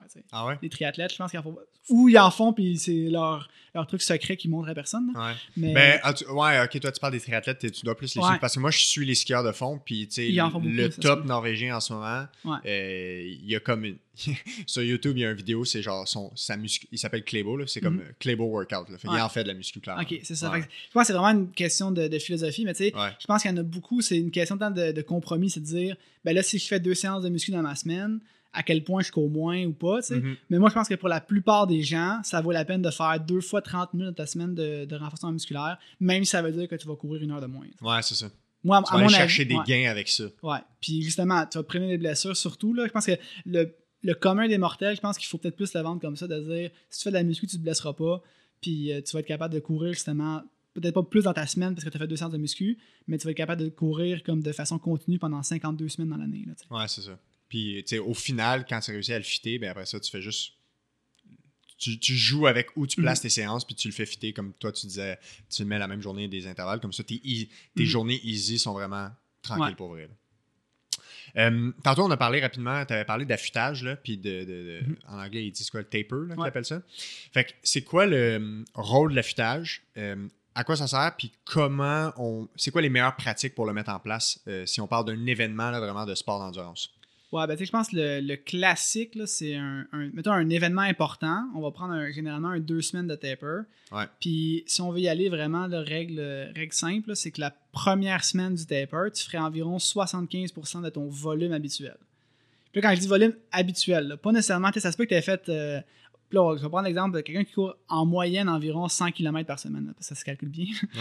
Mais Chiffron. ça se peut que si tu cours des semaines généralement de 100 km, ben, tu as quand même, avant ton taper, fait une semaine de 120. tu sais Ouais. parce que tu as voulu faire une surcharge, puis c'est ça qui, qui est le, le best, de faire une surcharge d'entraînement avant de faire un taper. Donc, tu en as fait plus que d'habitude la semaine avant. Puis, tu sais, comme on a dit plus tôt, là, on parle de si on est sur des, des méthodes de 3 semaines, ça peut être fait une semaine de 100, 110, après ça 120. Puis là, ta première semaine de taper, c'est pas 75% de 120, c'est 75% de, de 100 Ouais. qui est ta volume, ton volume classique. Là. Que tu fais une première semaine à 75 km. Puis la deuxième semaine, on dit que tu ferais environ 50% de ton volume habituel. Mais là, 50%, mais ta course, c'est le samedi, mettons. Fait que là, 50%, ça ferait à peu près 7 km par jour, Ouais. Mais ça va plutôt être, vu que tu as juste comme 5 jours avant ta course, ça peut être 35 km, mettons, avant ta course. Ouais. Sur- réparti sur 5 jours. Fait que ça, c'est comme un peu le taper classique. Puis en faisant ça, généralement, tu arrives à ton training stress balance qu'on a parlé plus tôt, qui va être entre 15 et 25. Puis ça permet d'avoir. un- Dans le fond, la littérature démontre que quand on fait un affûtage adéquat, Ouais. on a un, un- un bénéfice dans la performance. Ouais, progressif comme ça. Puis tu sais, moi, généralement, je place la dernière séance vraiment comme euh, d'intensité 10 jours avant la course. Fait que même si tu as commencé ton, ton taper, ben disons le, le mardi ou mercredi, la première semaine du taper, tu as quand même une grosse, grosse séance d'intervalle. Puis c'est le fun parce que des fois, tu es déjà un peu plus frais parce que tu as eu un, un Ouais, un lundi, mardi repos, un peu plus, euh, plus relax. Fait que tu as déjà une grosse séance. Puis après ça, c'est des. Tu veux, juste tu veux quand même maintenir l'intensité. Donc, tu réduis le volume, mais si tu fais deux intensités par semaine, généralement, tu en gardes deux. Ouais. Tu essaies de garder vraiment, puis la fréquence aussi. Là. Après, je dirais, avant une compétition, des fois, c'est le fun de prendre une journée de repos, que tu ne prendras pas nécessairement tout le temps, mais je la prendrais, je la mets rarement la veille de la course. Souvent, je la mets deux jours avant. Donc, si c'est une course le samedi, ben, tu prends ta journée de repos le jeudi, puis le vendredi, tu fais quand même un peu d'activité. Parce que des fois, le lendemain d'une journée de repos, on se sent un peu bizarre. là. Ouais, c'est ça. Tu veux te remettre dedans. Ouais, euh, c'est ça. Fait qu'une ouais. petite activation, des fois, avec même un petit peu d'intensité. Puis euh, ça, c'est vraiment comme le, le taper, on va dire, plus classique. Après, il y a quand même des théories, je pense que plus en natation que ça a été fait, puis c'était plus des modèles mathématiques, là, mais c'est d'un peu faire un. de réaugmenter la charge d'entraînement juste avant la compétition. Ça, Ouais, c'est ça. Un genre de, de- une descente, puis après ça, une remontée un peu. C'est ça, parce qu'on a vu un peu, dans le fond, c'est une question de. ben, tu prends la fatigue, moins, dans le fond, tu prends la- la- le fitness moins la fatigue, tu as la, la forme, le niveau de forme. Ben, en fait, c'est que tu peux, si tu réduit beaucoup la fatigue, réaugmenter le fitness sans accumuler de fatigue, finalement. Ouais. Puis moi, c'est un peu comme ça que je justifie des fois mes longues épopées à vélo pour aller faire des courses. La veille d'une course. C'est que je me dis, si je suis vraiment. tu sais, Si tu commences ton, ta raid de vélo vers le Mont-Saint-Anne, puis que tu es hyper, hyper frais, ben même si je fais 200 km de vélo, euh, 200 même plus, en, en deux jours avant la course, euh, puis je prends un peu de repos rendu là-bas, euh, théoriquement, mon training stress balance est quand même positif le cours de la course. Mhm, Il n'est pas entre 15 et 25, mais il est positif. Ouais. Puis ça fonctionne. Ça a quand même fonctionné. Je dirais que c'est un gros risque en fait que tu prends. Mais tu des fois, on veut pas optimiser la performance, on veut juste faire quelque chose qui, euh, qui nous tient à cœur et qui nous, euh, qui nous motive. là. Ça permet de faire des tests aussi. C'est ça. Fait que, ça, c'est un peu long, mais dans d'autres cas, que j'avais fait, je pense, l'année passée, Bromont, où c'est 100 km de Montréal. Ouais. Puis de rouler 100 km la veille de la course, le monde trouve ça débile. Mais en même temps, si tu pars ta ride, puis t'es hyper frais, t'es déjà carb loadé, puis pendant ta ride, tu t'alimentes bien, ben c'est pas dur. Là. Quand tu penses au de France, ils font des rides de, de 200 km tous les jours, puis Ouais, le lendemain, lendemain, c'est à bloc, là, tu sais. Ah ouais, c'est Fait fou. que, euh, tu sais, je pense que des fois, on, on a un peu peur de ça. Puis c'est justement là que le vélo est intéressant parce que t'as pas de, de stress mécanique. Ouais. Tu pourrais pas faire ça en course à pied, tu feras pas une longue sortie la veille de ta course. Non, non, non, c'est clair. Alors qu'en vélo, ça se fait. Fait que, même si le taper classique, c'est vraiment de réduire puis de faire une activation la veille de la course, il y a quand même des concepts de dire ben, réaugmenter un peu la charge d'entraînement. Si tu pourrais le faire sans amener de stress mécanique, c'est pas une mauvaise, nécessairement une mauvaise chose. Fait que, en tous les sports où il n'y a pas d'impact, ça fait du sens de dire ben, c'est pas illogique de dire la semaine avant la course, dans le fond, ton taper sera plus vraiment. Ton volume est vraiment en bas au début de la semaine, mais tu réaugmentes un peu les jours avant la course. Théoriquement, c'est pas la pire des idées. C'est comme deux pratiques courantes. Mais je te pourraient dirais pas, je te fonctionner. dirais pas que c'est courant. OK. Je te dirais Mais pas c'est deux courant. pratiques qui existent. Ça existe, puis il y a quand même un peu d'évidence. Tu sais, des fois, tu, tu- tu cherches les trucs assez loin pour vraiment justifier ce que tu fais. Ouais. Je pense que c'est un des cas, euh, un des cas où il y a quand même un papier là-dessus. Puis je pense que c'est ça, c'était plus modélisé pour une natation, de dire en natation, Ouais. mais ils font pas nécessairement ça non plus en natation, je pense. Il n'y a juste peut-être pas assez de littérature encore pour, des- pour être capable de comparer les deux façons. C'est ça. Puis il faudrait qu'il y ait des gens qui soient extrêmement game de le faire aussi. Là. Ouais, C'est- ouais. Mais au final, le but de l'affûtage, c'est de réduire la fatigue, même la fatigue neurologique générale, là, puis d'être capable de régénérer un peu de, de fraîcheur, Mhm. mais en maintenant les muscles et le système prêt avec l'intensité stable. Ben, c'est ça, c'est de. Comme on a dit plus tôt, c'est la, la- le fitness moins la fatigue. Tu réduis la fatigue, le fitness est là. Mais la réalité, c'est que tu perds aussi du fitness quand tu réduis la charge. Fait que c'est un peu de trouver l'équilibre entre. Puis c'est là le 15 à 25, tu sais. Parce Ouais. que tu pourrais arriver à une course avec ton training stress balance à 40. Mais théoriquement, quand tu es rendu là, ben, tu as perdu assez de fitness que tu vas être moins bon que c'est entre 15 et 25. tu sais. Ouais, ouais, ouais. Puis après ça, il y a d'autres choses. C'est pas juste le- les, les chiffres là, de Training Peak. ça, C'est aussi euh, comment tu te sens, puis comment tu t'es alimenté. Puis je pense des fois, c'est un peu le, le, le problème aussi. là, ton taper, le principe, c'est justement que t'es- oui, tu réduis la charge, mais du qu'ils vont réduire aussi complètement ce qu'ils mangent parce qu'ils ont peur de prendre du poids la, semaine de la course. Mais la réalité, c'est que théoriquement, si tu as fait des bons stocks de glycogène, tu as pris du poids. Là, parce que tu as plus de glycogène, plus d'eau dans, dans le corps. Fait Il y a un peu de. de- de- C'est un peu art- pas artistique, mais dans le sens qu'il y a un peu d'essai-erreur aussi avec Mhm. ça parce que ça doit être individuel selon les athlètes, Ouais. comment ils répondent. Donc, tu peux pas nécessairement faire un, un, un- un affûtage qui va être pareil pour tous les membres Ouais. d'une même équipe parce qu'il y en a qui savent que. Mhm. Tu sais, il y en a que ça les stresse de, mettons, pas courir la veille, fait qu'ils ont besoin d'être sur Ouais. pattes puis de passer du temps un peu. Fait qu'il y a un peu d'individualité là-dedans. là. Ouais, puis il y en a qui aiment ça pas courir la veille de la course. Ouais. ouais. Eux, ça va les stresser s'il faut qu'ils. Ah non, faut que faut que je Mhm. Ok, ben, tu vas avoir un repos la veille de la course, fine, tu sais. Puis je pense qu'il faut aussi. euh, Qu'est-ce que j'allais dire? Il y avait un point, puis là, je l'ai. euh, En tout cas, peu importe, là. Je pense Ouais. que c'était pas si, si pertinent que ça. Puis euh, en rafale, là, rapidement, pendant, pendant un entraînement, euh, pendant une compétition, l'hydratation, Mhm. toi, c'est une des choses qui est, qui est dans ta spécialité. On pourrait simplement boire à notre soif, puis ce serait adéquat? Ouais, ben c'est ça. Moi, ce que je dis, c'est que pour la majorité des gens, ça fonctionne assez bien. Ouais. C'est peut-être pas vrai que 100% des gens, c'est la meilleure stratégie pour eux. Mais moi, mon approche avec mes athlètes, généralement, c'est que on commence, on, part du principe que boire à sa soif, c'est la meilleure stratégie.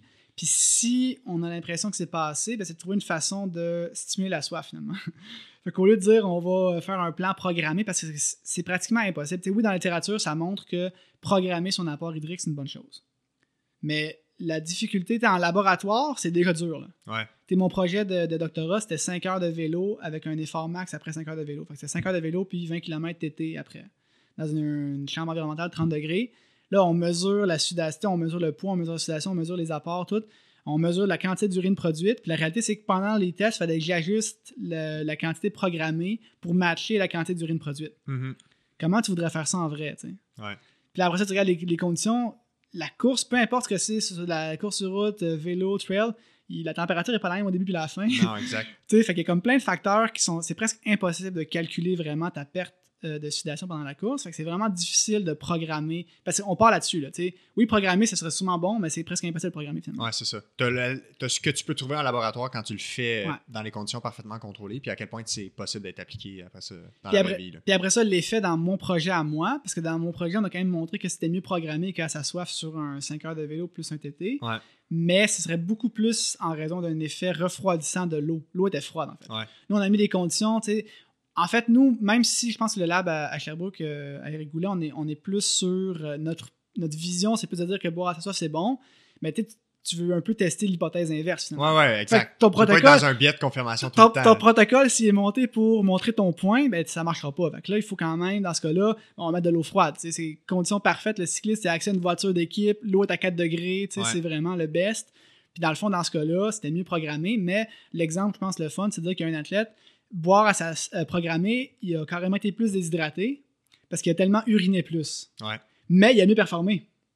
Fait qu'il était, mieux- il était plus déshydraté en buvant euh, de façon programmée parce qu'il a bu beaucoup plus d'eau froide, qui l'a refroidi plus, mais ça l'a pas plus hydraté finalement. Ouais. Fait que c'est plus un effet de refroidissement de l'eau. C'est ça qu'un effet vraiment de- d'hydratation. Puis, fait que moi, je pars vraiment de ce principe-là, de dire que la plupart des gens, puis la- dans mon projet, je pense que sur les 8 athlètes, il y en a juste 3. Sais, quand tu regardes vraiment les données individuelles, tu en as vraiment 3 qui font comme, euh, eux ont vraiment eu un bénéfice de boire programmé. Puis les 5 autres, ben, soit que c'est pas le cas ou ben, que c'est pas évident. Ouais. Puis dans le fond, en partant là-dessus, moi, je me dis tout le temps aux gens, ben, pèse-toi avant, puis après ta longue sortie, bois ta soif. Si tu finis, puis tu as perdu euh, seulement 2% de ton poids corporel, fine. Puis tu t'es bien senti, ok, c'est parfait. Si tu as perdu 3% de ton poids, puis que tu te sens bien, ça se peut que c'est correct. Mais là, si t'es vraiment hyper déshydraté à la fin, que j'ai perdu 5% de poids corporel, j'ai cassé d'une erreur, ça allait pas bien, puis t'as as bien mangé. Parce que des fois, je pense, Ouais, en, c'est ça. en endurance, on attribue souvent des, des problèmes à l'hydratation, alors que c'est peut-être plus la- l'alimentation, finalement. ouais. Même les crampes. là. Oui, euh, le fait d'être déshydraté peut avoir un, un impact, même si c'est beaucoup plus neuromusculaire qu'une question d'hydratation. Ben, si tu es déshydraté, ça se peut que neuromusculairement, ben, le stress est plus grand puis que tu as des crampes. Ouais. Mais la réalité, c'est que si tu manges assez aussi, puis ça te permet de ne pas avoir une grosse dérive cardiaque puis de rester dans les bonnes zones d'entraînement. Tu sais, il y a quand même, c'est vraiment multifactoriel, mais moi, Ouais. je pense, je pense qu'il y a un des, des problèmes en, en sport d'endurance en général, c'est qu'on accorde beaucoup trop d'importance à l'hydratation pour aux électrolytes. Sais, les électrolytes, alors que c'est le sodium. Ouais. Dire, les autres électrolytes, on s'en fout un peu. là. Puis euh, il y a beaucoup trop d'importance à ça, puis vraiment pas assez aux glucides. là. Ouais. Fait que je pense qu'il faut quand même des fois se, se remettre en question puis dire, ben, euh, des gars même, des fois l'inverse. J'ai déjà vu des gars, ils se forcent à boire de l'eau, qui les amènent carrément à avoir des problèmes digestifs puis à être déshydratés. Ouais. Fait que si tu bois de l'eau au point où ton, ton corps est pas capable, tu finis par vomir ou avoir la diarrhée, T'es pas plus avancé. après ça, t'es déshydraté parce que t'as bu trop d'eau. Parce que les crampes musculaires, au final, c'est de la fatigue musculaire. Ouais. Donc, on pourrait à la limite intégrer tous les éléments qui peuvent jouer dans la fatigue musculaire. Fait que ton entraînement, ta muscu, ta nutrition, ta fatigue générale. Mhm. C'est ça. Mais les gens vont dire Ah non, il manquait de potassium ou j'étais déshydraté ou. euh, sais. Puis moi, suis curieux de, de faire un projet là-dessus, en fait, c'est de mesurer, parce que moi, j'ai comme un- Évidemment, c'est un N de 1, là, mais quand je fais beaucoup d'entraînement, parce que moi, la musculation, là, on parlait de deux séances par semaine. Ouais. Euh, des fois, plus proche des compétitions, j'en enlève une, puis je fais une séance de musculation terrain, si on veut. Fait que je des sprints en montée. Fait que des sprints, encore une fois, on est en force max, fait que des sprints de 10 secondes, Mhm. all out en montée, avec des récup de 3 minutes. Même principe, là. C'est Ouais. des ré- des répétitions, euh, des, des séries courtes, pas beaucoup de répétitions, puis vraiment beaucoup de repos. Puis j'ai vraiment de plus en plus, il faudrait que je fasse une- que je vérifie en fait, mais je pense que quand je fais ce genre d'entraînement-là, j'ai beaucoup moins de problèmes de crampes pendant les courses. Ouais. Là, c'est anecdotique évidemment, là, je dis ça sur Ouais, un ouais, de un. Mais encore une fois, c'est que là, tu fais vraiment, encore une fois, c'est comme de la muscu, mais hyper spécifique. Tu es dans le, le sprint max en course à pied. Puis je me demande si c'est pas quelque chose qu'il faudrait qu'on fouille un peu plus, d'aller voir ben, si tu as vraiment de la, de, la, de la force max spécifique à ton sport avant les courses, si tu vas pas avoir un effet, tu sais. Puis après les crampes, je pense que le, le plus gros euh, prédicteur de crampes, c'est d'en avoir déjà eu. qu'il y a des gens qui sont susceptibles à ça, puis d'autres qui ne sont pas. C'est vrai. Fait que c'est ça qui est. Mais après ça, justement, est-ce que d'aller changer les, les habitudes d'entraînement, d'aller faire plus justement du, euh, du neuromusculaire vraiment intense pour eux, peut-être que c'est quelque chose qui serait à, à essayer. là. Ouais, mais j'ai l'impression qu'il y a une grosse partie qui est dans, dans l'entraînement. L'année passée, moi, j'ai fait le 30 km en trail de la clinique du coureur. Puis, le dernier 7 kilos, là, j'ai vraiment pas trippé. Puis, j'ai eu bien des crampes molles. À peu près tous les muscles euh, qui existent. là. Quand tu as des crampes musculaires, tu découvres que tu as des muscles que tu savais pas que tu pouvais cramper là-dedans. Mhm. Puis, euh, mais je pense que j'étais sous-entraîné. Je pense pas que j'étais assez bien entraîné. Ouais. Puis, d'ajouter la muscu, je le refais cette année. Puis, après ça, je fais Arikana à l'automne. Puis, de refaire, d'avoir ajouté la muscu. Puis, de mieux connaître qu'est-ce que je dois faire en nutrition. Mhm. Je suis pas mal sûr que ça va changer ça. Ouais, puis surtout, je pense entre elles, des fois, quand c'est les petits muscles plus stabilisateurs, des fois Ouais. dans, dans les jambes, vu que t'as pas fait, mettons, assez de trail avant, des fois, c'est ça qui, ça qui ressort. ça. Puis je sais aussi, je pense, que tu sais, quand c'est vraiment des crampes qui sont liées vraiment, tu sais, comme à, à la chaleur, des hydratations, des fois, c'est que là, tu crampes de partout. Là. Ouais, ouais. Parce qu'en fait, moi, j'ai déjà eu des crampes dans les doigts sur une course. Là. Ouais, Puis ouais, oui, j'avais des bâtons, mais c'est là que tu te dis, OK, là, peut-être que dans ce cas-ci, l'hydratation a plus joué parce que là, tu crampes du corps entier. tu sais. Ouais. Alors que quand c'est vraiment juste, pourquoi serait juste ton mollet qui crampe, c'est déshydraté? Ouais, pourquoi un mollet droit, tu sais, C'est ça. Ouais, Ben, c'est parce que musculairement, il est plus fatigué que l'autre. Ouais, bon point. Euh, en terminant, là, j'aimerais ça t'entendre rapidement sur c'est quoi le dans le sport d'endurance, c'est quoi le rôle du mental, tu penses, puis de la préparation mentale ou de Mhm. l'état mental qu'on a? Ouais, ça, c'est intéressant. Euh, ben déjà, l'état mental, là, je pense, sais, de, c'est souvent, je pense, une question d'attente versus ce qui se passe réellement. Ouais. Des fois, euh, c'est pas évident, des fois, en- entre elles, de se fixer un objectif qui fait, qui fait du sens. Puis si, par exemple, tu fais une course puis tu penses, ah, je vais, je vais gagner la course. Puis là, tu te ramasses euh, dixième au premier ravito, puis là, ben, mentalement, t'es pas en train de faire la bonne course. Puis, puis au final, peut-être que le temps que tu vas faire, c'est un très bon temps, mais vu que toi, tu pensais pouvoir gagner, puis tu gagnes pas, ben, t'es es hyper, tu euh, hyper déçu. Fait que je pense que c'est beaucoup une question d'attente. Fait que moi, de plus en plus, je suis dans. Tu sais, puis là, c'est pas ma spécialité, là, je suis pas, pas un préparateur mental, mais de, je trouve que de se fixer des objectifs, ça amène des attentes. Parce que t'as beau dire l'objectif est là, puis tu, tu ne peux pas ne pas t'attendre à l'atteindre. là. Tu sais, si tu l'as fixé, puis il est réaliste, puis que tu penses que tu as pris les, les bons moyens pour l'atteindre, ben, tu peux te permettre de t'attendre à l'atteindre. tu sais. Fait que moi, je suis vraiment plus du genre de me dire, ben, je fixe pas nécessairement d'objectif, j'essaie d'avoir un plan pour mes compétitions, puis de pas trop euh, de pas trop penser à ce que c'était au résultat, même avant la course. Des fois, tu as une idée quand même de ce que ça peut donner selon ton niveau, etc., mais de pas vraiment avoir d'objectif pour pas avoir d'attente. D'avoir une vision plus euh, inactive, qui est un concept un peu. Euh, mon prof de, psychologie du sport à l'Université de Lausanne, Denis O, était vraiment très, très spécialisé là-dessus. Fait qu'il nous en parlait beaucoup. Fait on dirait qu'en ayant ce prof-là, tu as l'impression que c'est un courant de pensée qui est hyper commun, mais c'est pas le cas. Mais c'est vraiment de dire que l'objectif, il émerge de ton interaction avec l'environnement dans le fond, tu te concentres plus sur le processus que le résultat. Exactement. Tu as un plan pour ta course. Puis dans le fond, si au kilomètre 25 euh, euh, du euh, Bromont 50, ben, je suis premier puis j'ai une bonne avance. Puis là, tu. OK, l'objectif, c'est rendu, rendu de gagner. Tu sais.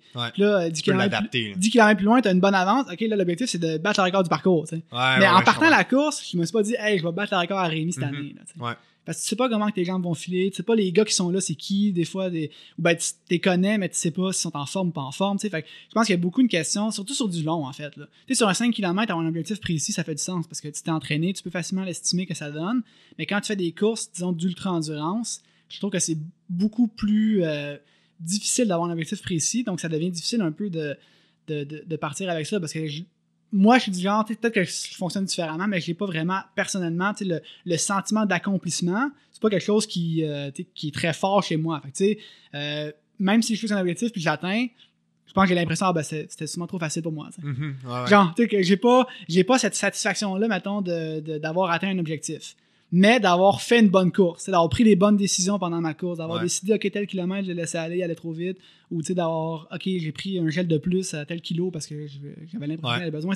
de prendre les bonnes décisions, moi, c'est ça qui, qui, me rend plus fier à la fin d'une course. Tu vas valoriser le processus complet. C'est ça, et puis de plus en plus, je pense en préparation mentale, on est sur euh, le mindfulness, le, en français, c'est quoi déjà? La pleine conscience. La pleine conscience, c'est ça. Puis je trouve que ça, c'est incompatible avec l'objectif si tu as un objectif fixé, comment tu veux rester dans, le, moment présent si tu as l'objectif qui est dans la ligne d'arrivée qui est dans 5 heures? Oui, effectivement. Fait que moi, de plus en plus, je trouve qu'il y a comme un peu une espèce de, contradiction là-dedans. Fait que je suis vraiment plus sur le, le, niveau préparation de se dire on ne fixe pas nécessairement des objectifs. Puis ça dépend du monde. Moi, souvent, les athlètes, je leur demande as-tu un objectif pour la course? Puis s'ils m'arrivent avec un truc vraiment, je veux ça, ça, ça, fine, on part là-dessus. Puis s'il me dit Ah, je sais pas trop, j'ai pas pensé, c'est là des fois que tu l'amènes vers Ah, tu sais, va donc lire mon blog sur les, euh, les principes inactifs d'objectifs, tu sais, puis tu, me dis ce que t'en penses, tu sais. Euh, Mais tu vois, une des choses qui, moi, ça fait peut-être deux ou trois ans, je, je sais pas si de qui j'avais entendu ça, mais c'était quelqu'un qui, je pense que c'était un coureur de trail, puis euh, ça m'est toujours resté comme concept, c'est que peu importe tes sensations actuelles, dis-toi qu'elles sont temporaires. Mm-hmm. Que ce soit très bon, que tu aies des très bonnes sensations en course, ou que tu aies des très mm-hmm. mauvaises sensations, puis que tu en train de passer un bout de rough, de te dire que ça va changer. Puis euh, à chaque fois que ça va mal en course ou que c'est difficile puis que tu te dis et eh là là, il en reste pas mal, ben je me dis ben c'est temporaire. Puis chaque fois que ça va bien, ben je me dis profite-en, mais comme ça, à un moment donné, ça se peut que ce soit difficile. Ouais, puis le, le, mental entre elles, c'est quand même beaucoup aussi, je pense, euh, nutritionnel. Ben, c'est ça. Il faut que tu continues à faire les bonnes choses. C'est ça. Tu dises que les up and down, ils vont sûrement venir puis passer. Puis c'est possible aussi. Je pense qu'il y a des gens qui disent des fois, c'est si ça va bien dans un ultra, ben ça sera pas long, là, ça va aller mal de dos. Mais c'est pas vrai. Là. moi, j'ai déjà fait des courses de 12 heures où j'ai eu zéro down. Ouais. Puis ça, c'est vraiment. Puis je l'attribue vraiment à ben, déjà un bon état d'esprit, de pas trop se fier de, de ce qui se passe autour de toi, mais aussi de t'alimenter, de respecter ton plan, puis de manger, dans mon cas, c'est des fois plus que 100 grammes de glucides par heure. d'être vraiment, vraiment sharp là-dessus. Puis après ça, ben, mentalement, ça devient plus facile. parce qu'un un ultra bien géré, quand tu t'alimentes assez, puis pas le, tu bunkes pas finalement, ce qui te limite à la fin de la course, c'est vraiment musculaire. Exact. Fait que c'est vraiment de dire ben, à quel point je vais me faire mal au quad, à quel point je vais aller vite en descente jusqu'à la fin de la course. Puis tu ça devient beaucoup. Mentalement, c'est pas si dur que ça finalement. parce que c'est comme, ben, tu as, mal au quad, mais tu vas plus que, tu peux. Puis c'est, fait que c'est vraiment, je pense, l'aspect nutrition est hyper important dans. C'est comment là, parce que la, la, nutrition est importante dans la préparation mentale finalement. Parce que si tu manges bien, ton cerveau, tant qu'il reçoit du sucre, là, il est capable de, de, te laisser euh, continuer à faire un effort quand même longtemps. Euh, parce que tout ce qui est. Euh, tu sais, j'ai déjà fait des tests avec tout ce qui est le dialogue interne, d'avoir des, des, phrases pour essayer de te motiver. Puis tout. Puis au final, on dirait que ça marche pas parce que j'ai pas de situation, je trouve, dans les courses tant que ça où tu as besoin de ça. Parce que c'est jamais. C'est jamais dur, en fait, au point. C'est pas comme une, En fait, une course plus courte, c'est peut-être le cas, où ça devient vraiment beaucoup plus rough, mais sur une course d'ultra, euh, j'ai l'impression que ça va bien, c'est tu banques. Dans la mesure où tu es bien préparé. C'est ça. c'est pas si utile, mais tu celle que celle que je trouve qui fitait bien pour moi, là, comme euh, de phrase de, de, c'était plus fort que ça. Ouais. Parce que je trouve que ça s'applique dans toutes les situations. Mhm. Si ça va mal, tu dis que t'es plus fort que ça, fait que t'es comme, t'es ok, Ouais. ben pousse. Puis même si t'es premier, puis t'as un lead, t'es plus fort que ça, fait que t'en remets une couche, puis t'es capable d'aller plus vite. Fait que je trouve que c'est un des, des, disons, des, des phrases qui, qui fonctionnait bien. Ça, c'est un autre truc, là, rapidement. là, des fois, sur ta Garmin, en tout cas, sur peut-être peut-être le Coros aussi, là, mais sur les montres, tu peux en fait mettre des, euh, des alertes custom. Donc, tu mets des alertes custom que c'est un texte. là. Ouais. Fait que tu peux te mettre des mots qui vont te dire euh, déjà euh, kilomètre 80, continue à manger. Ouais.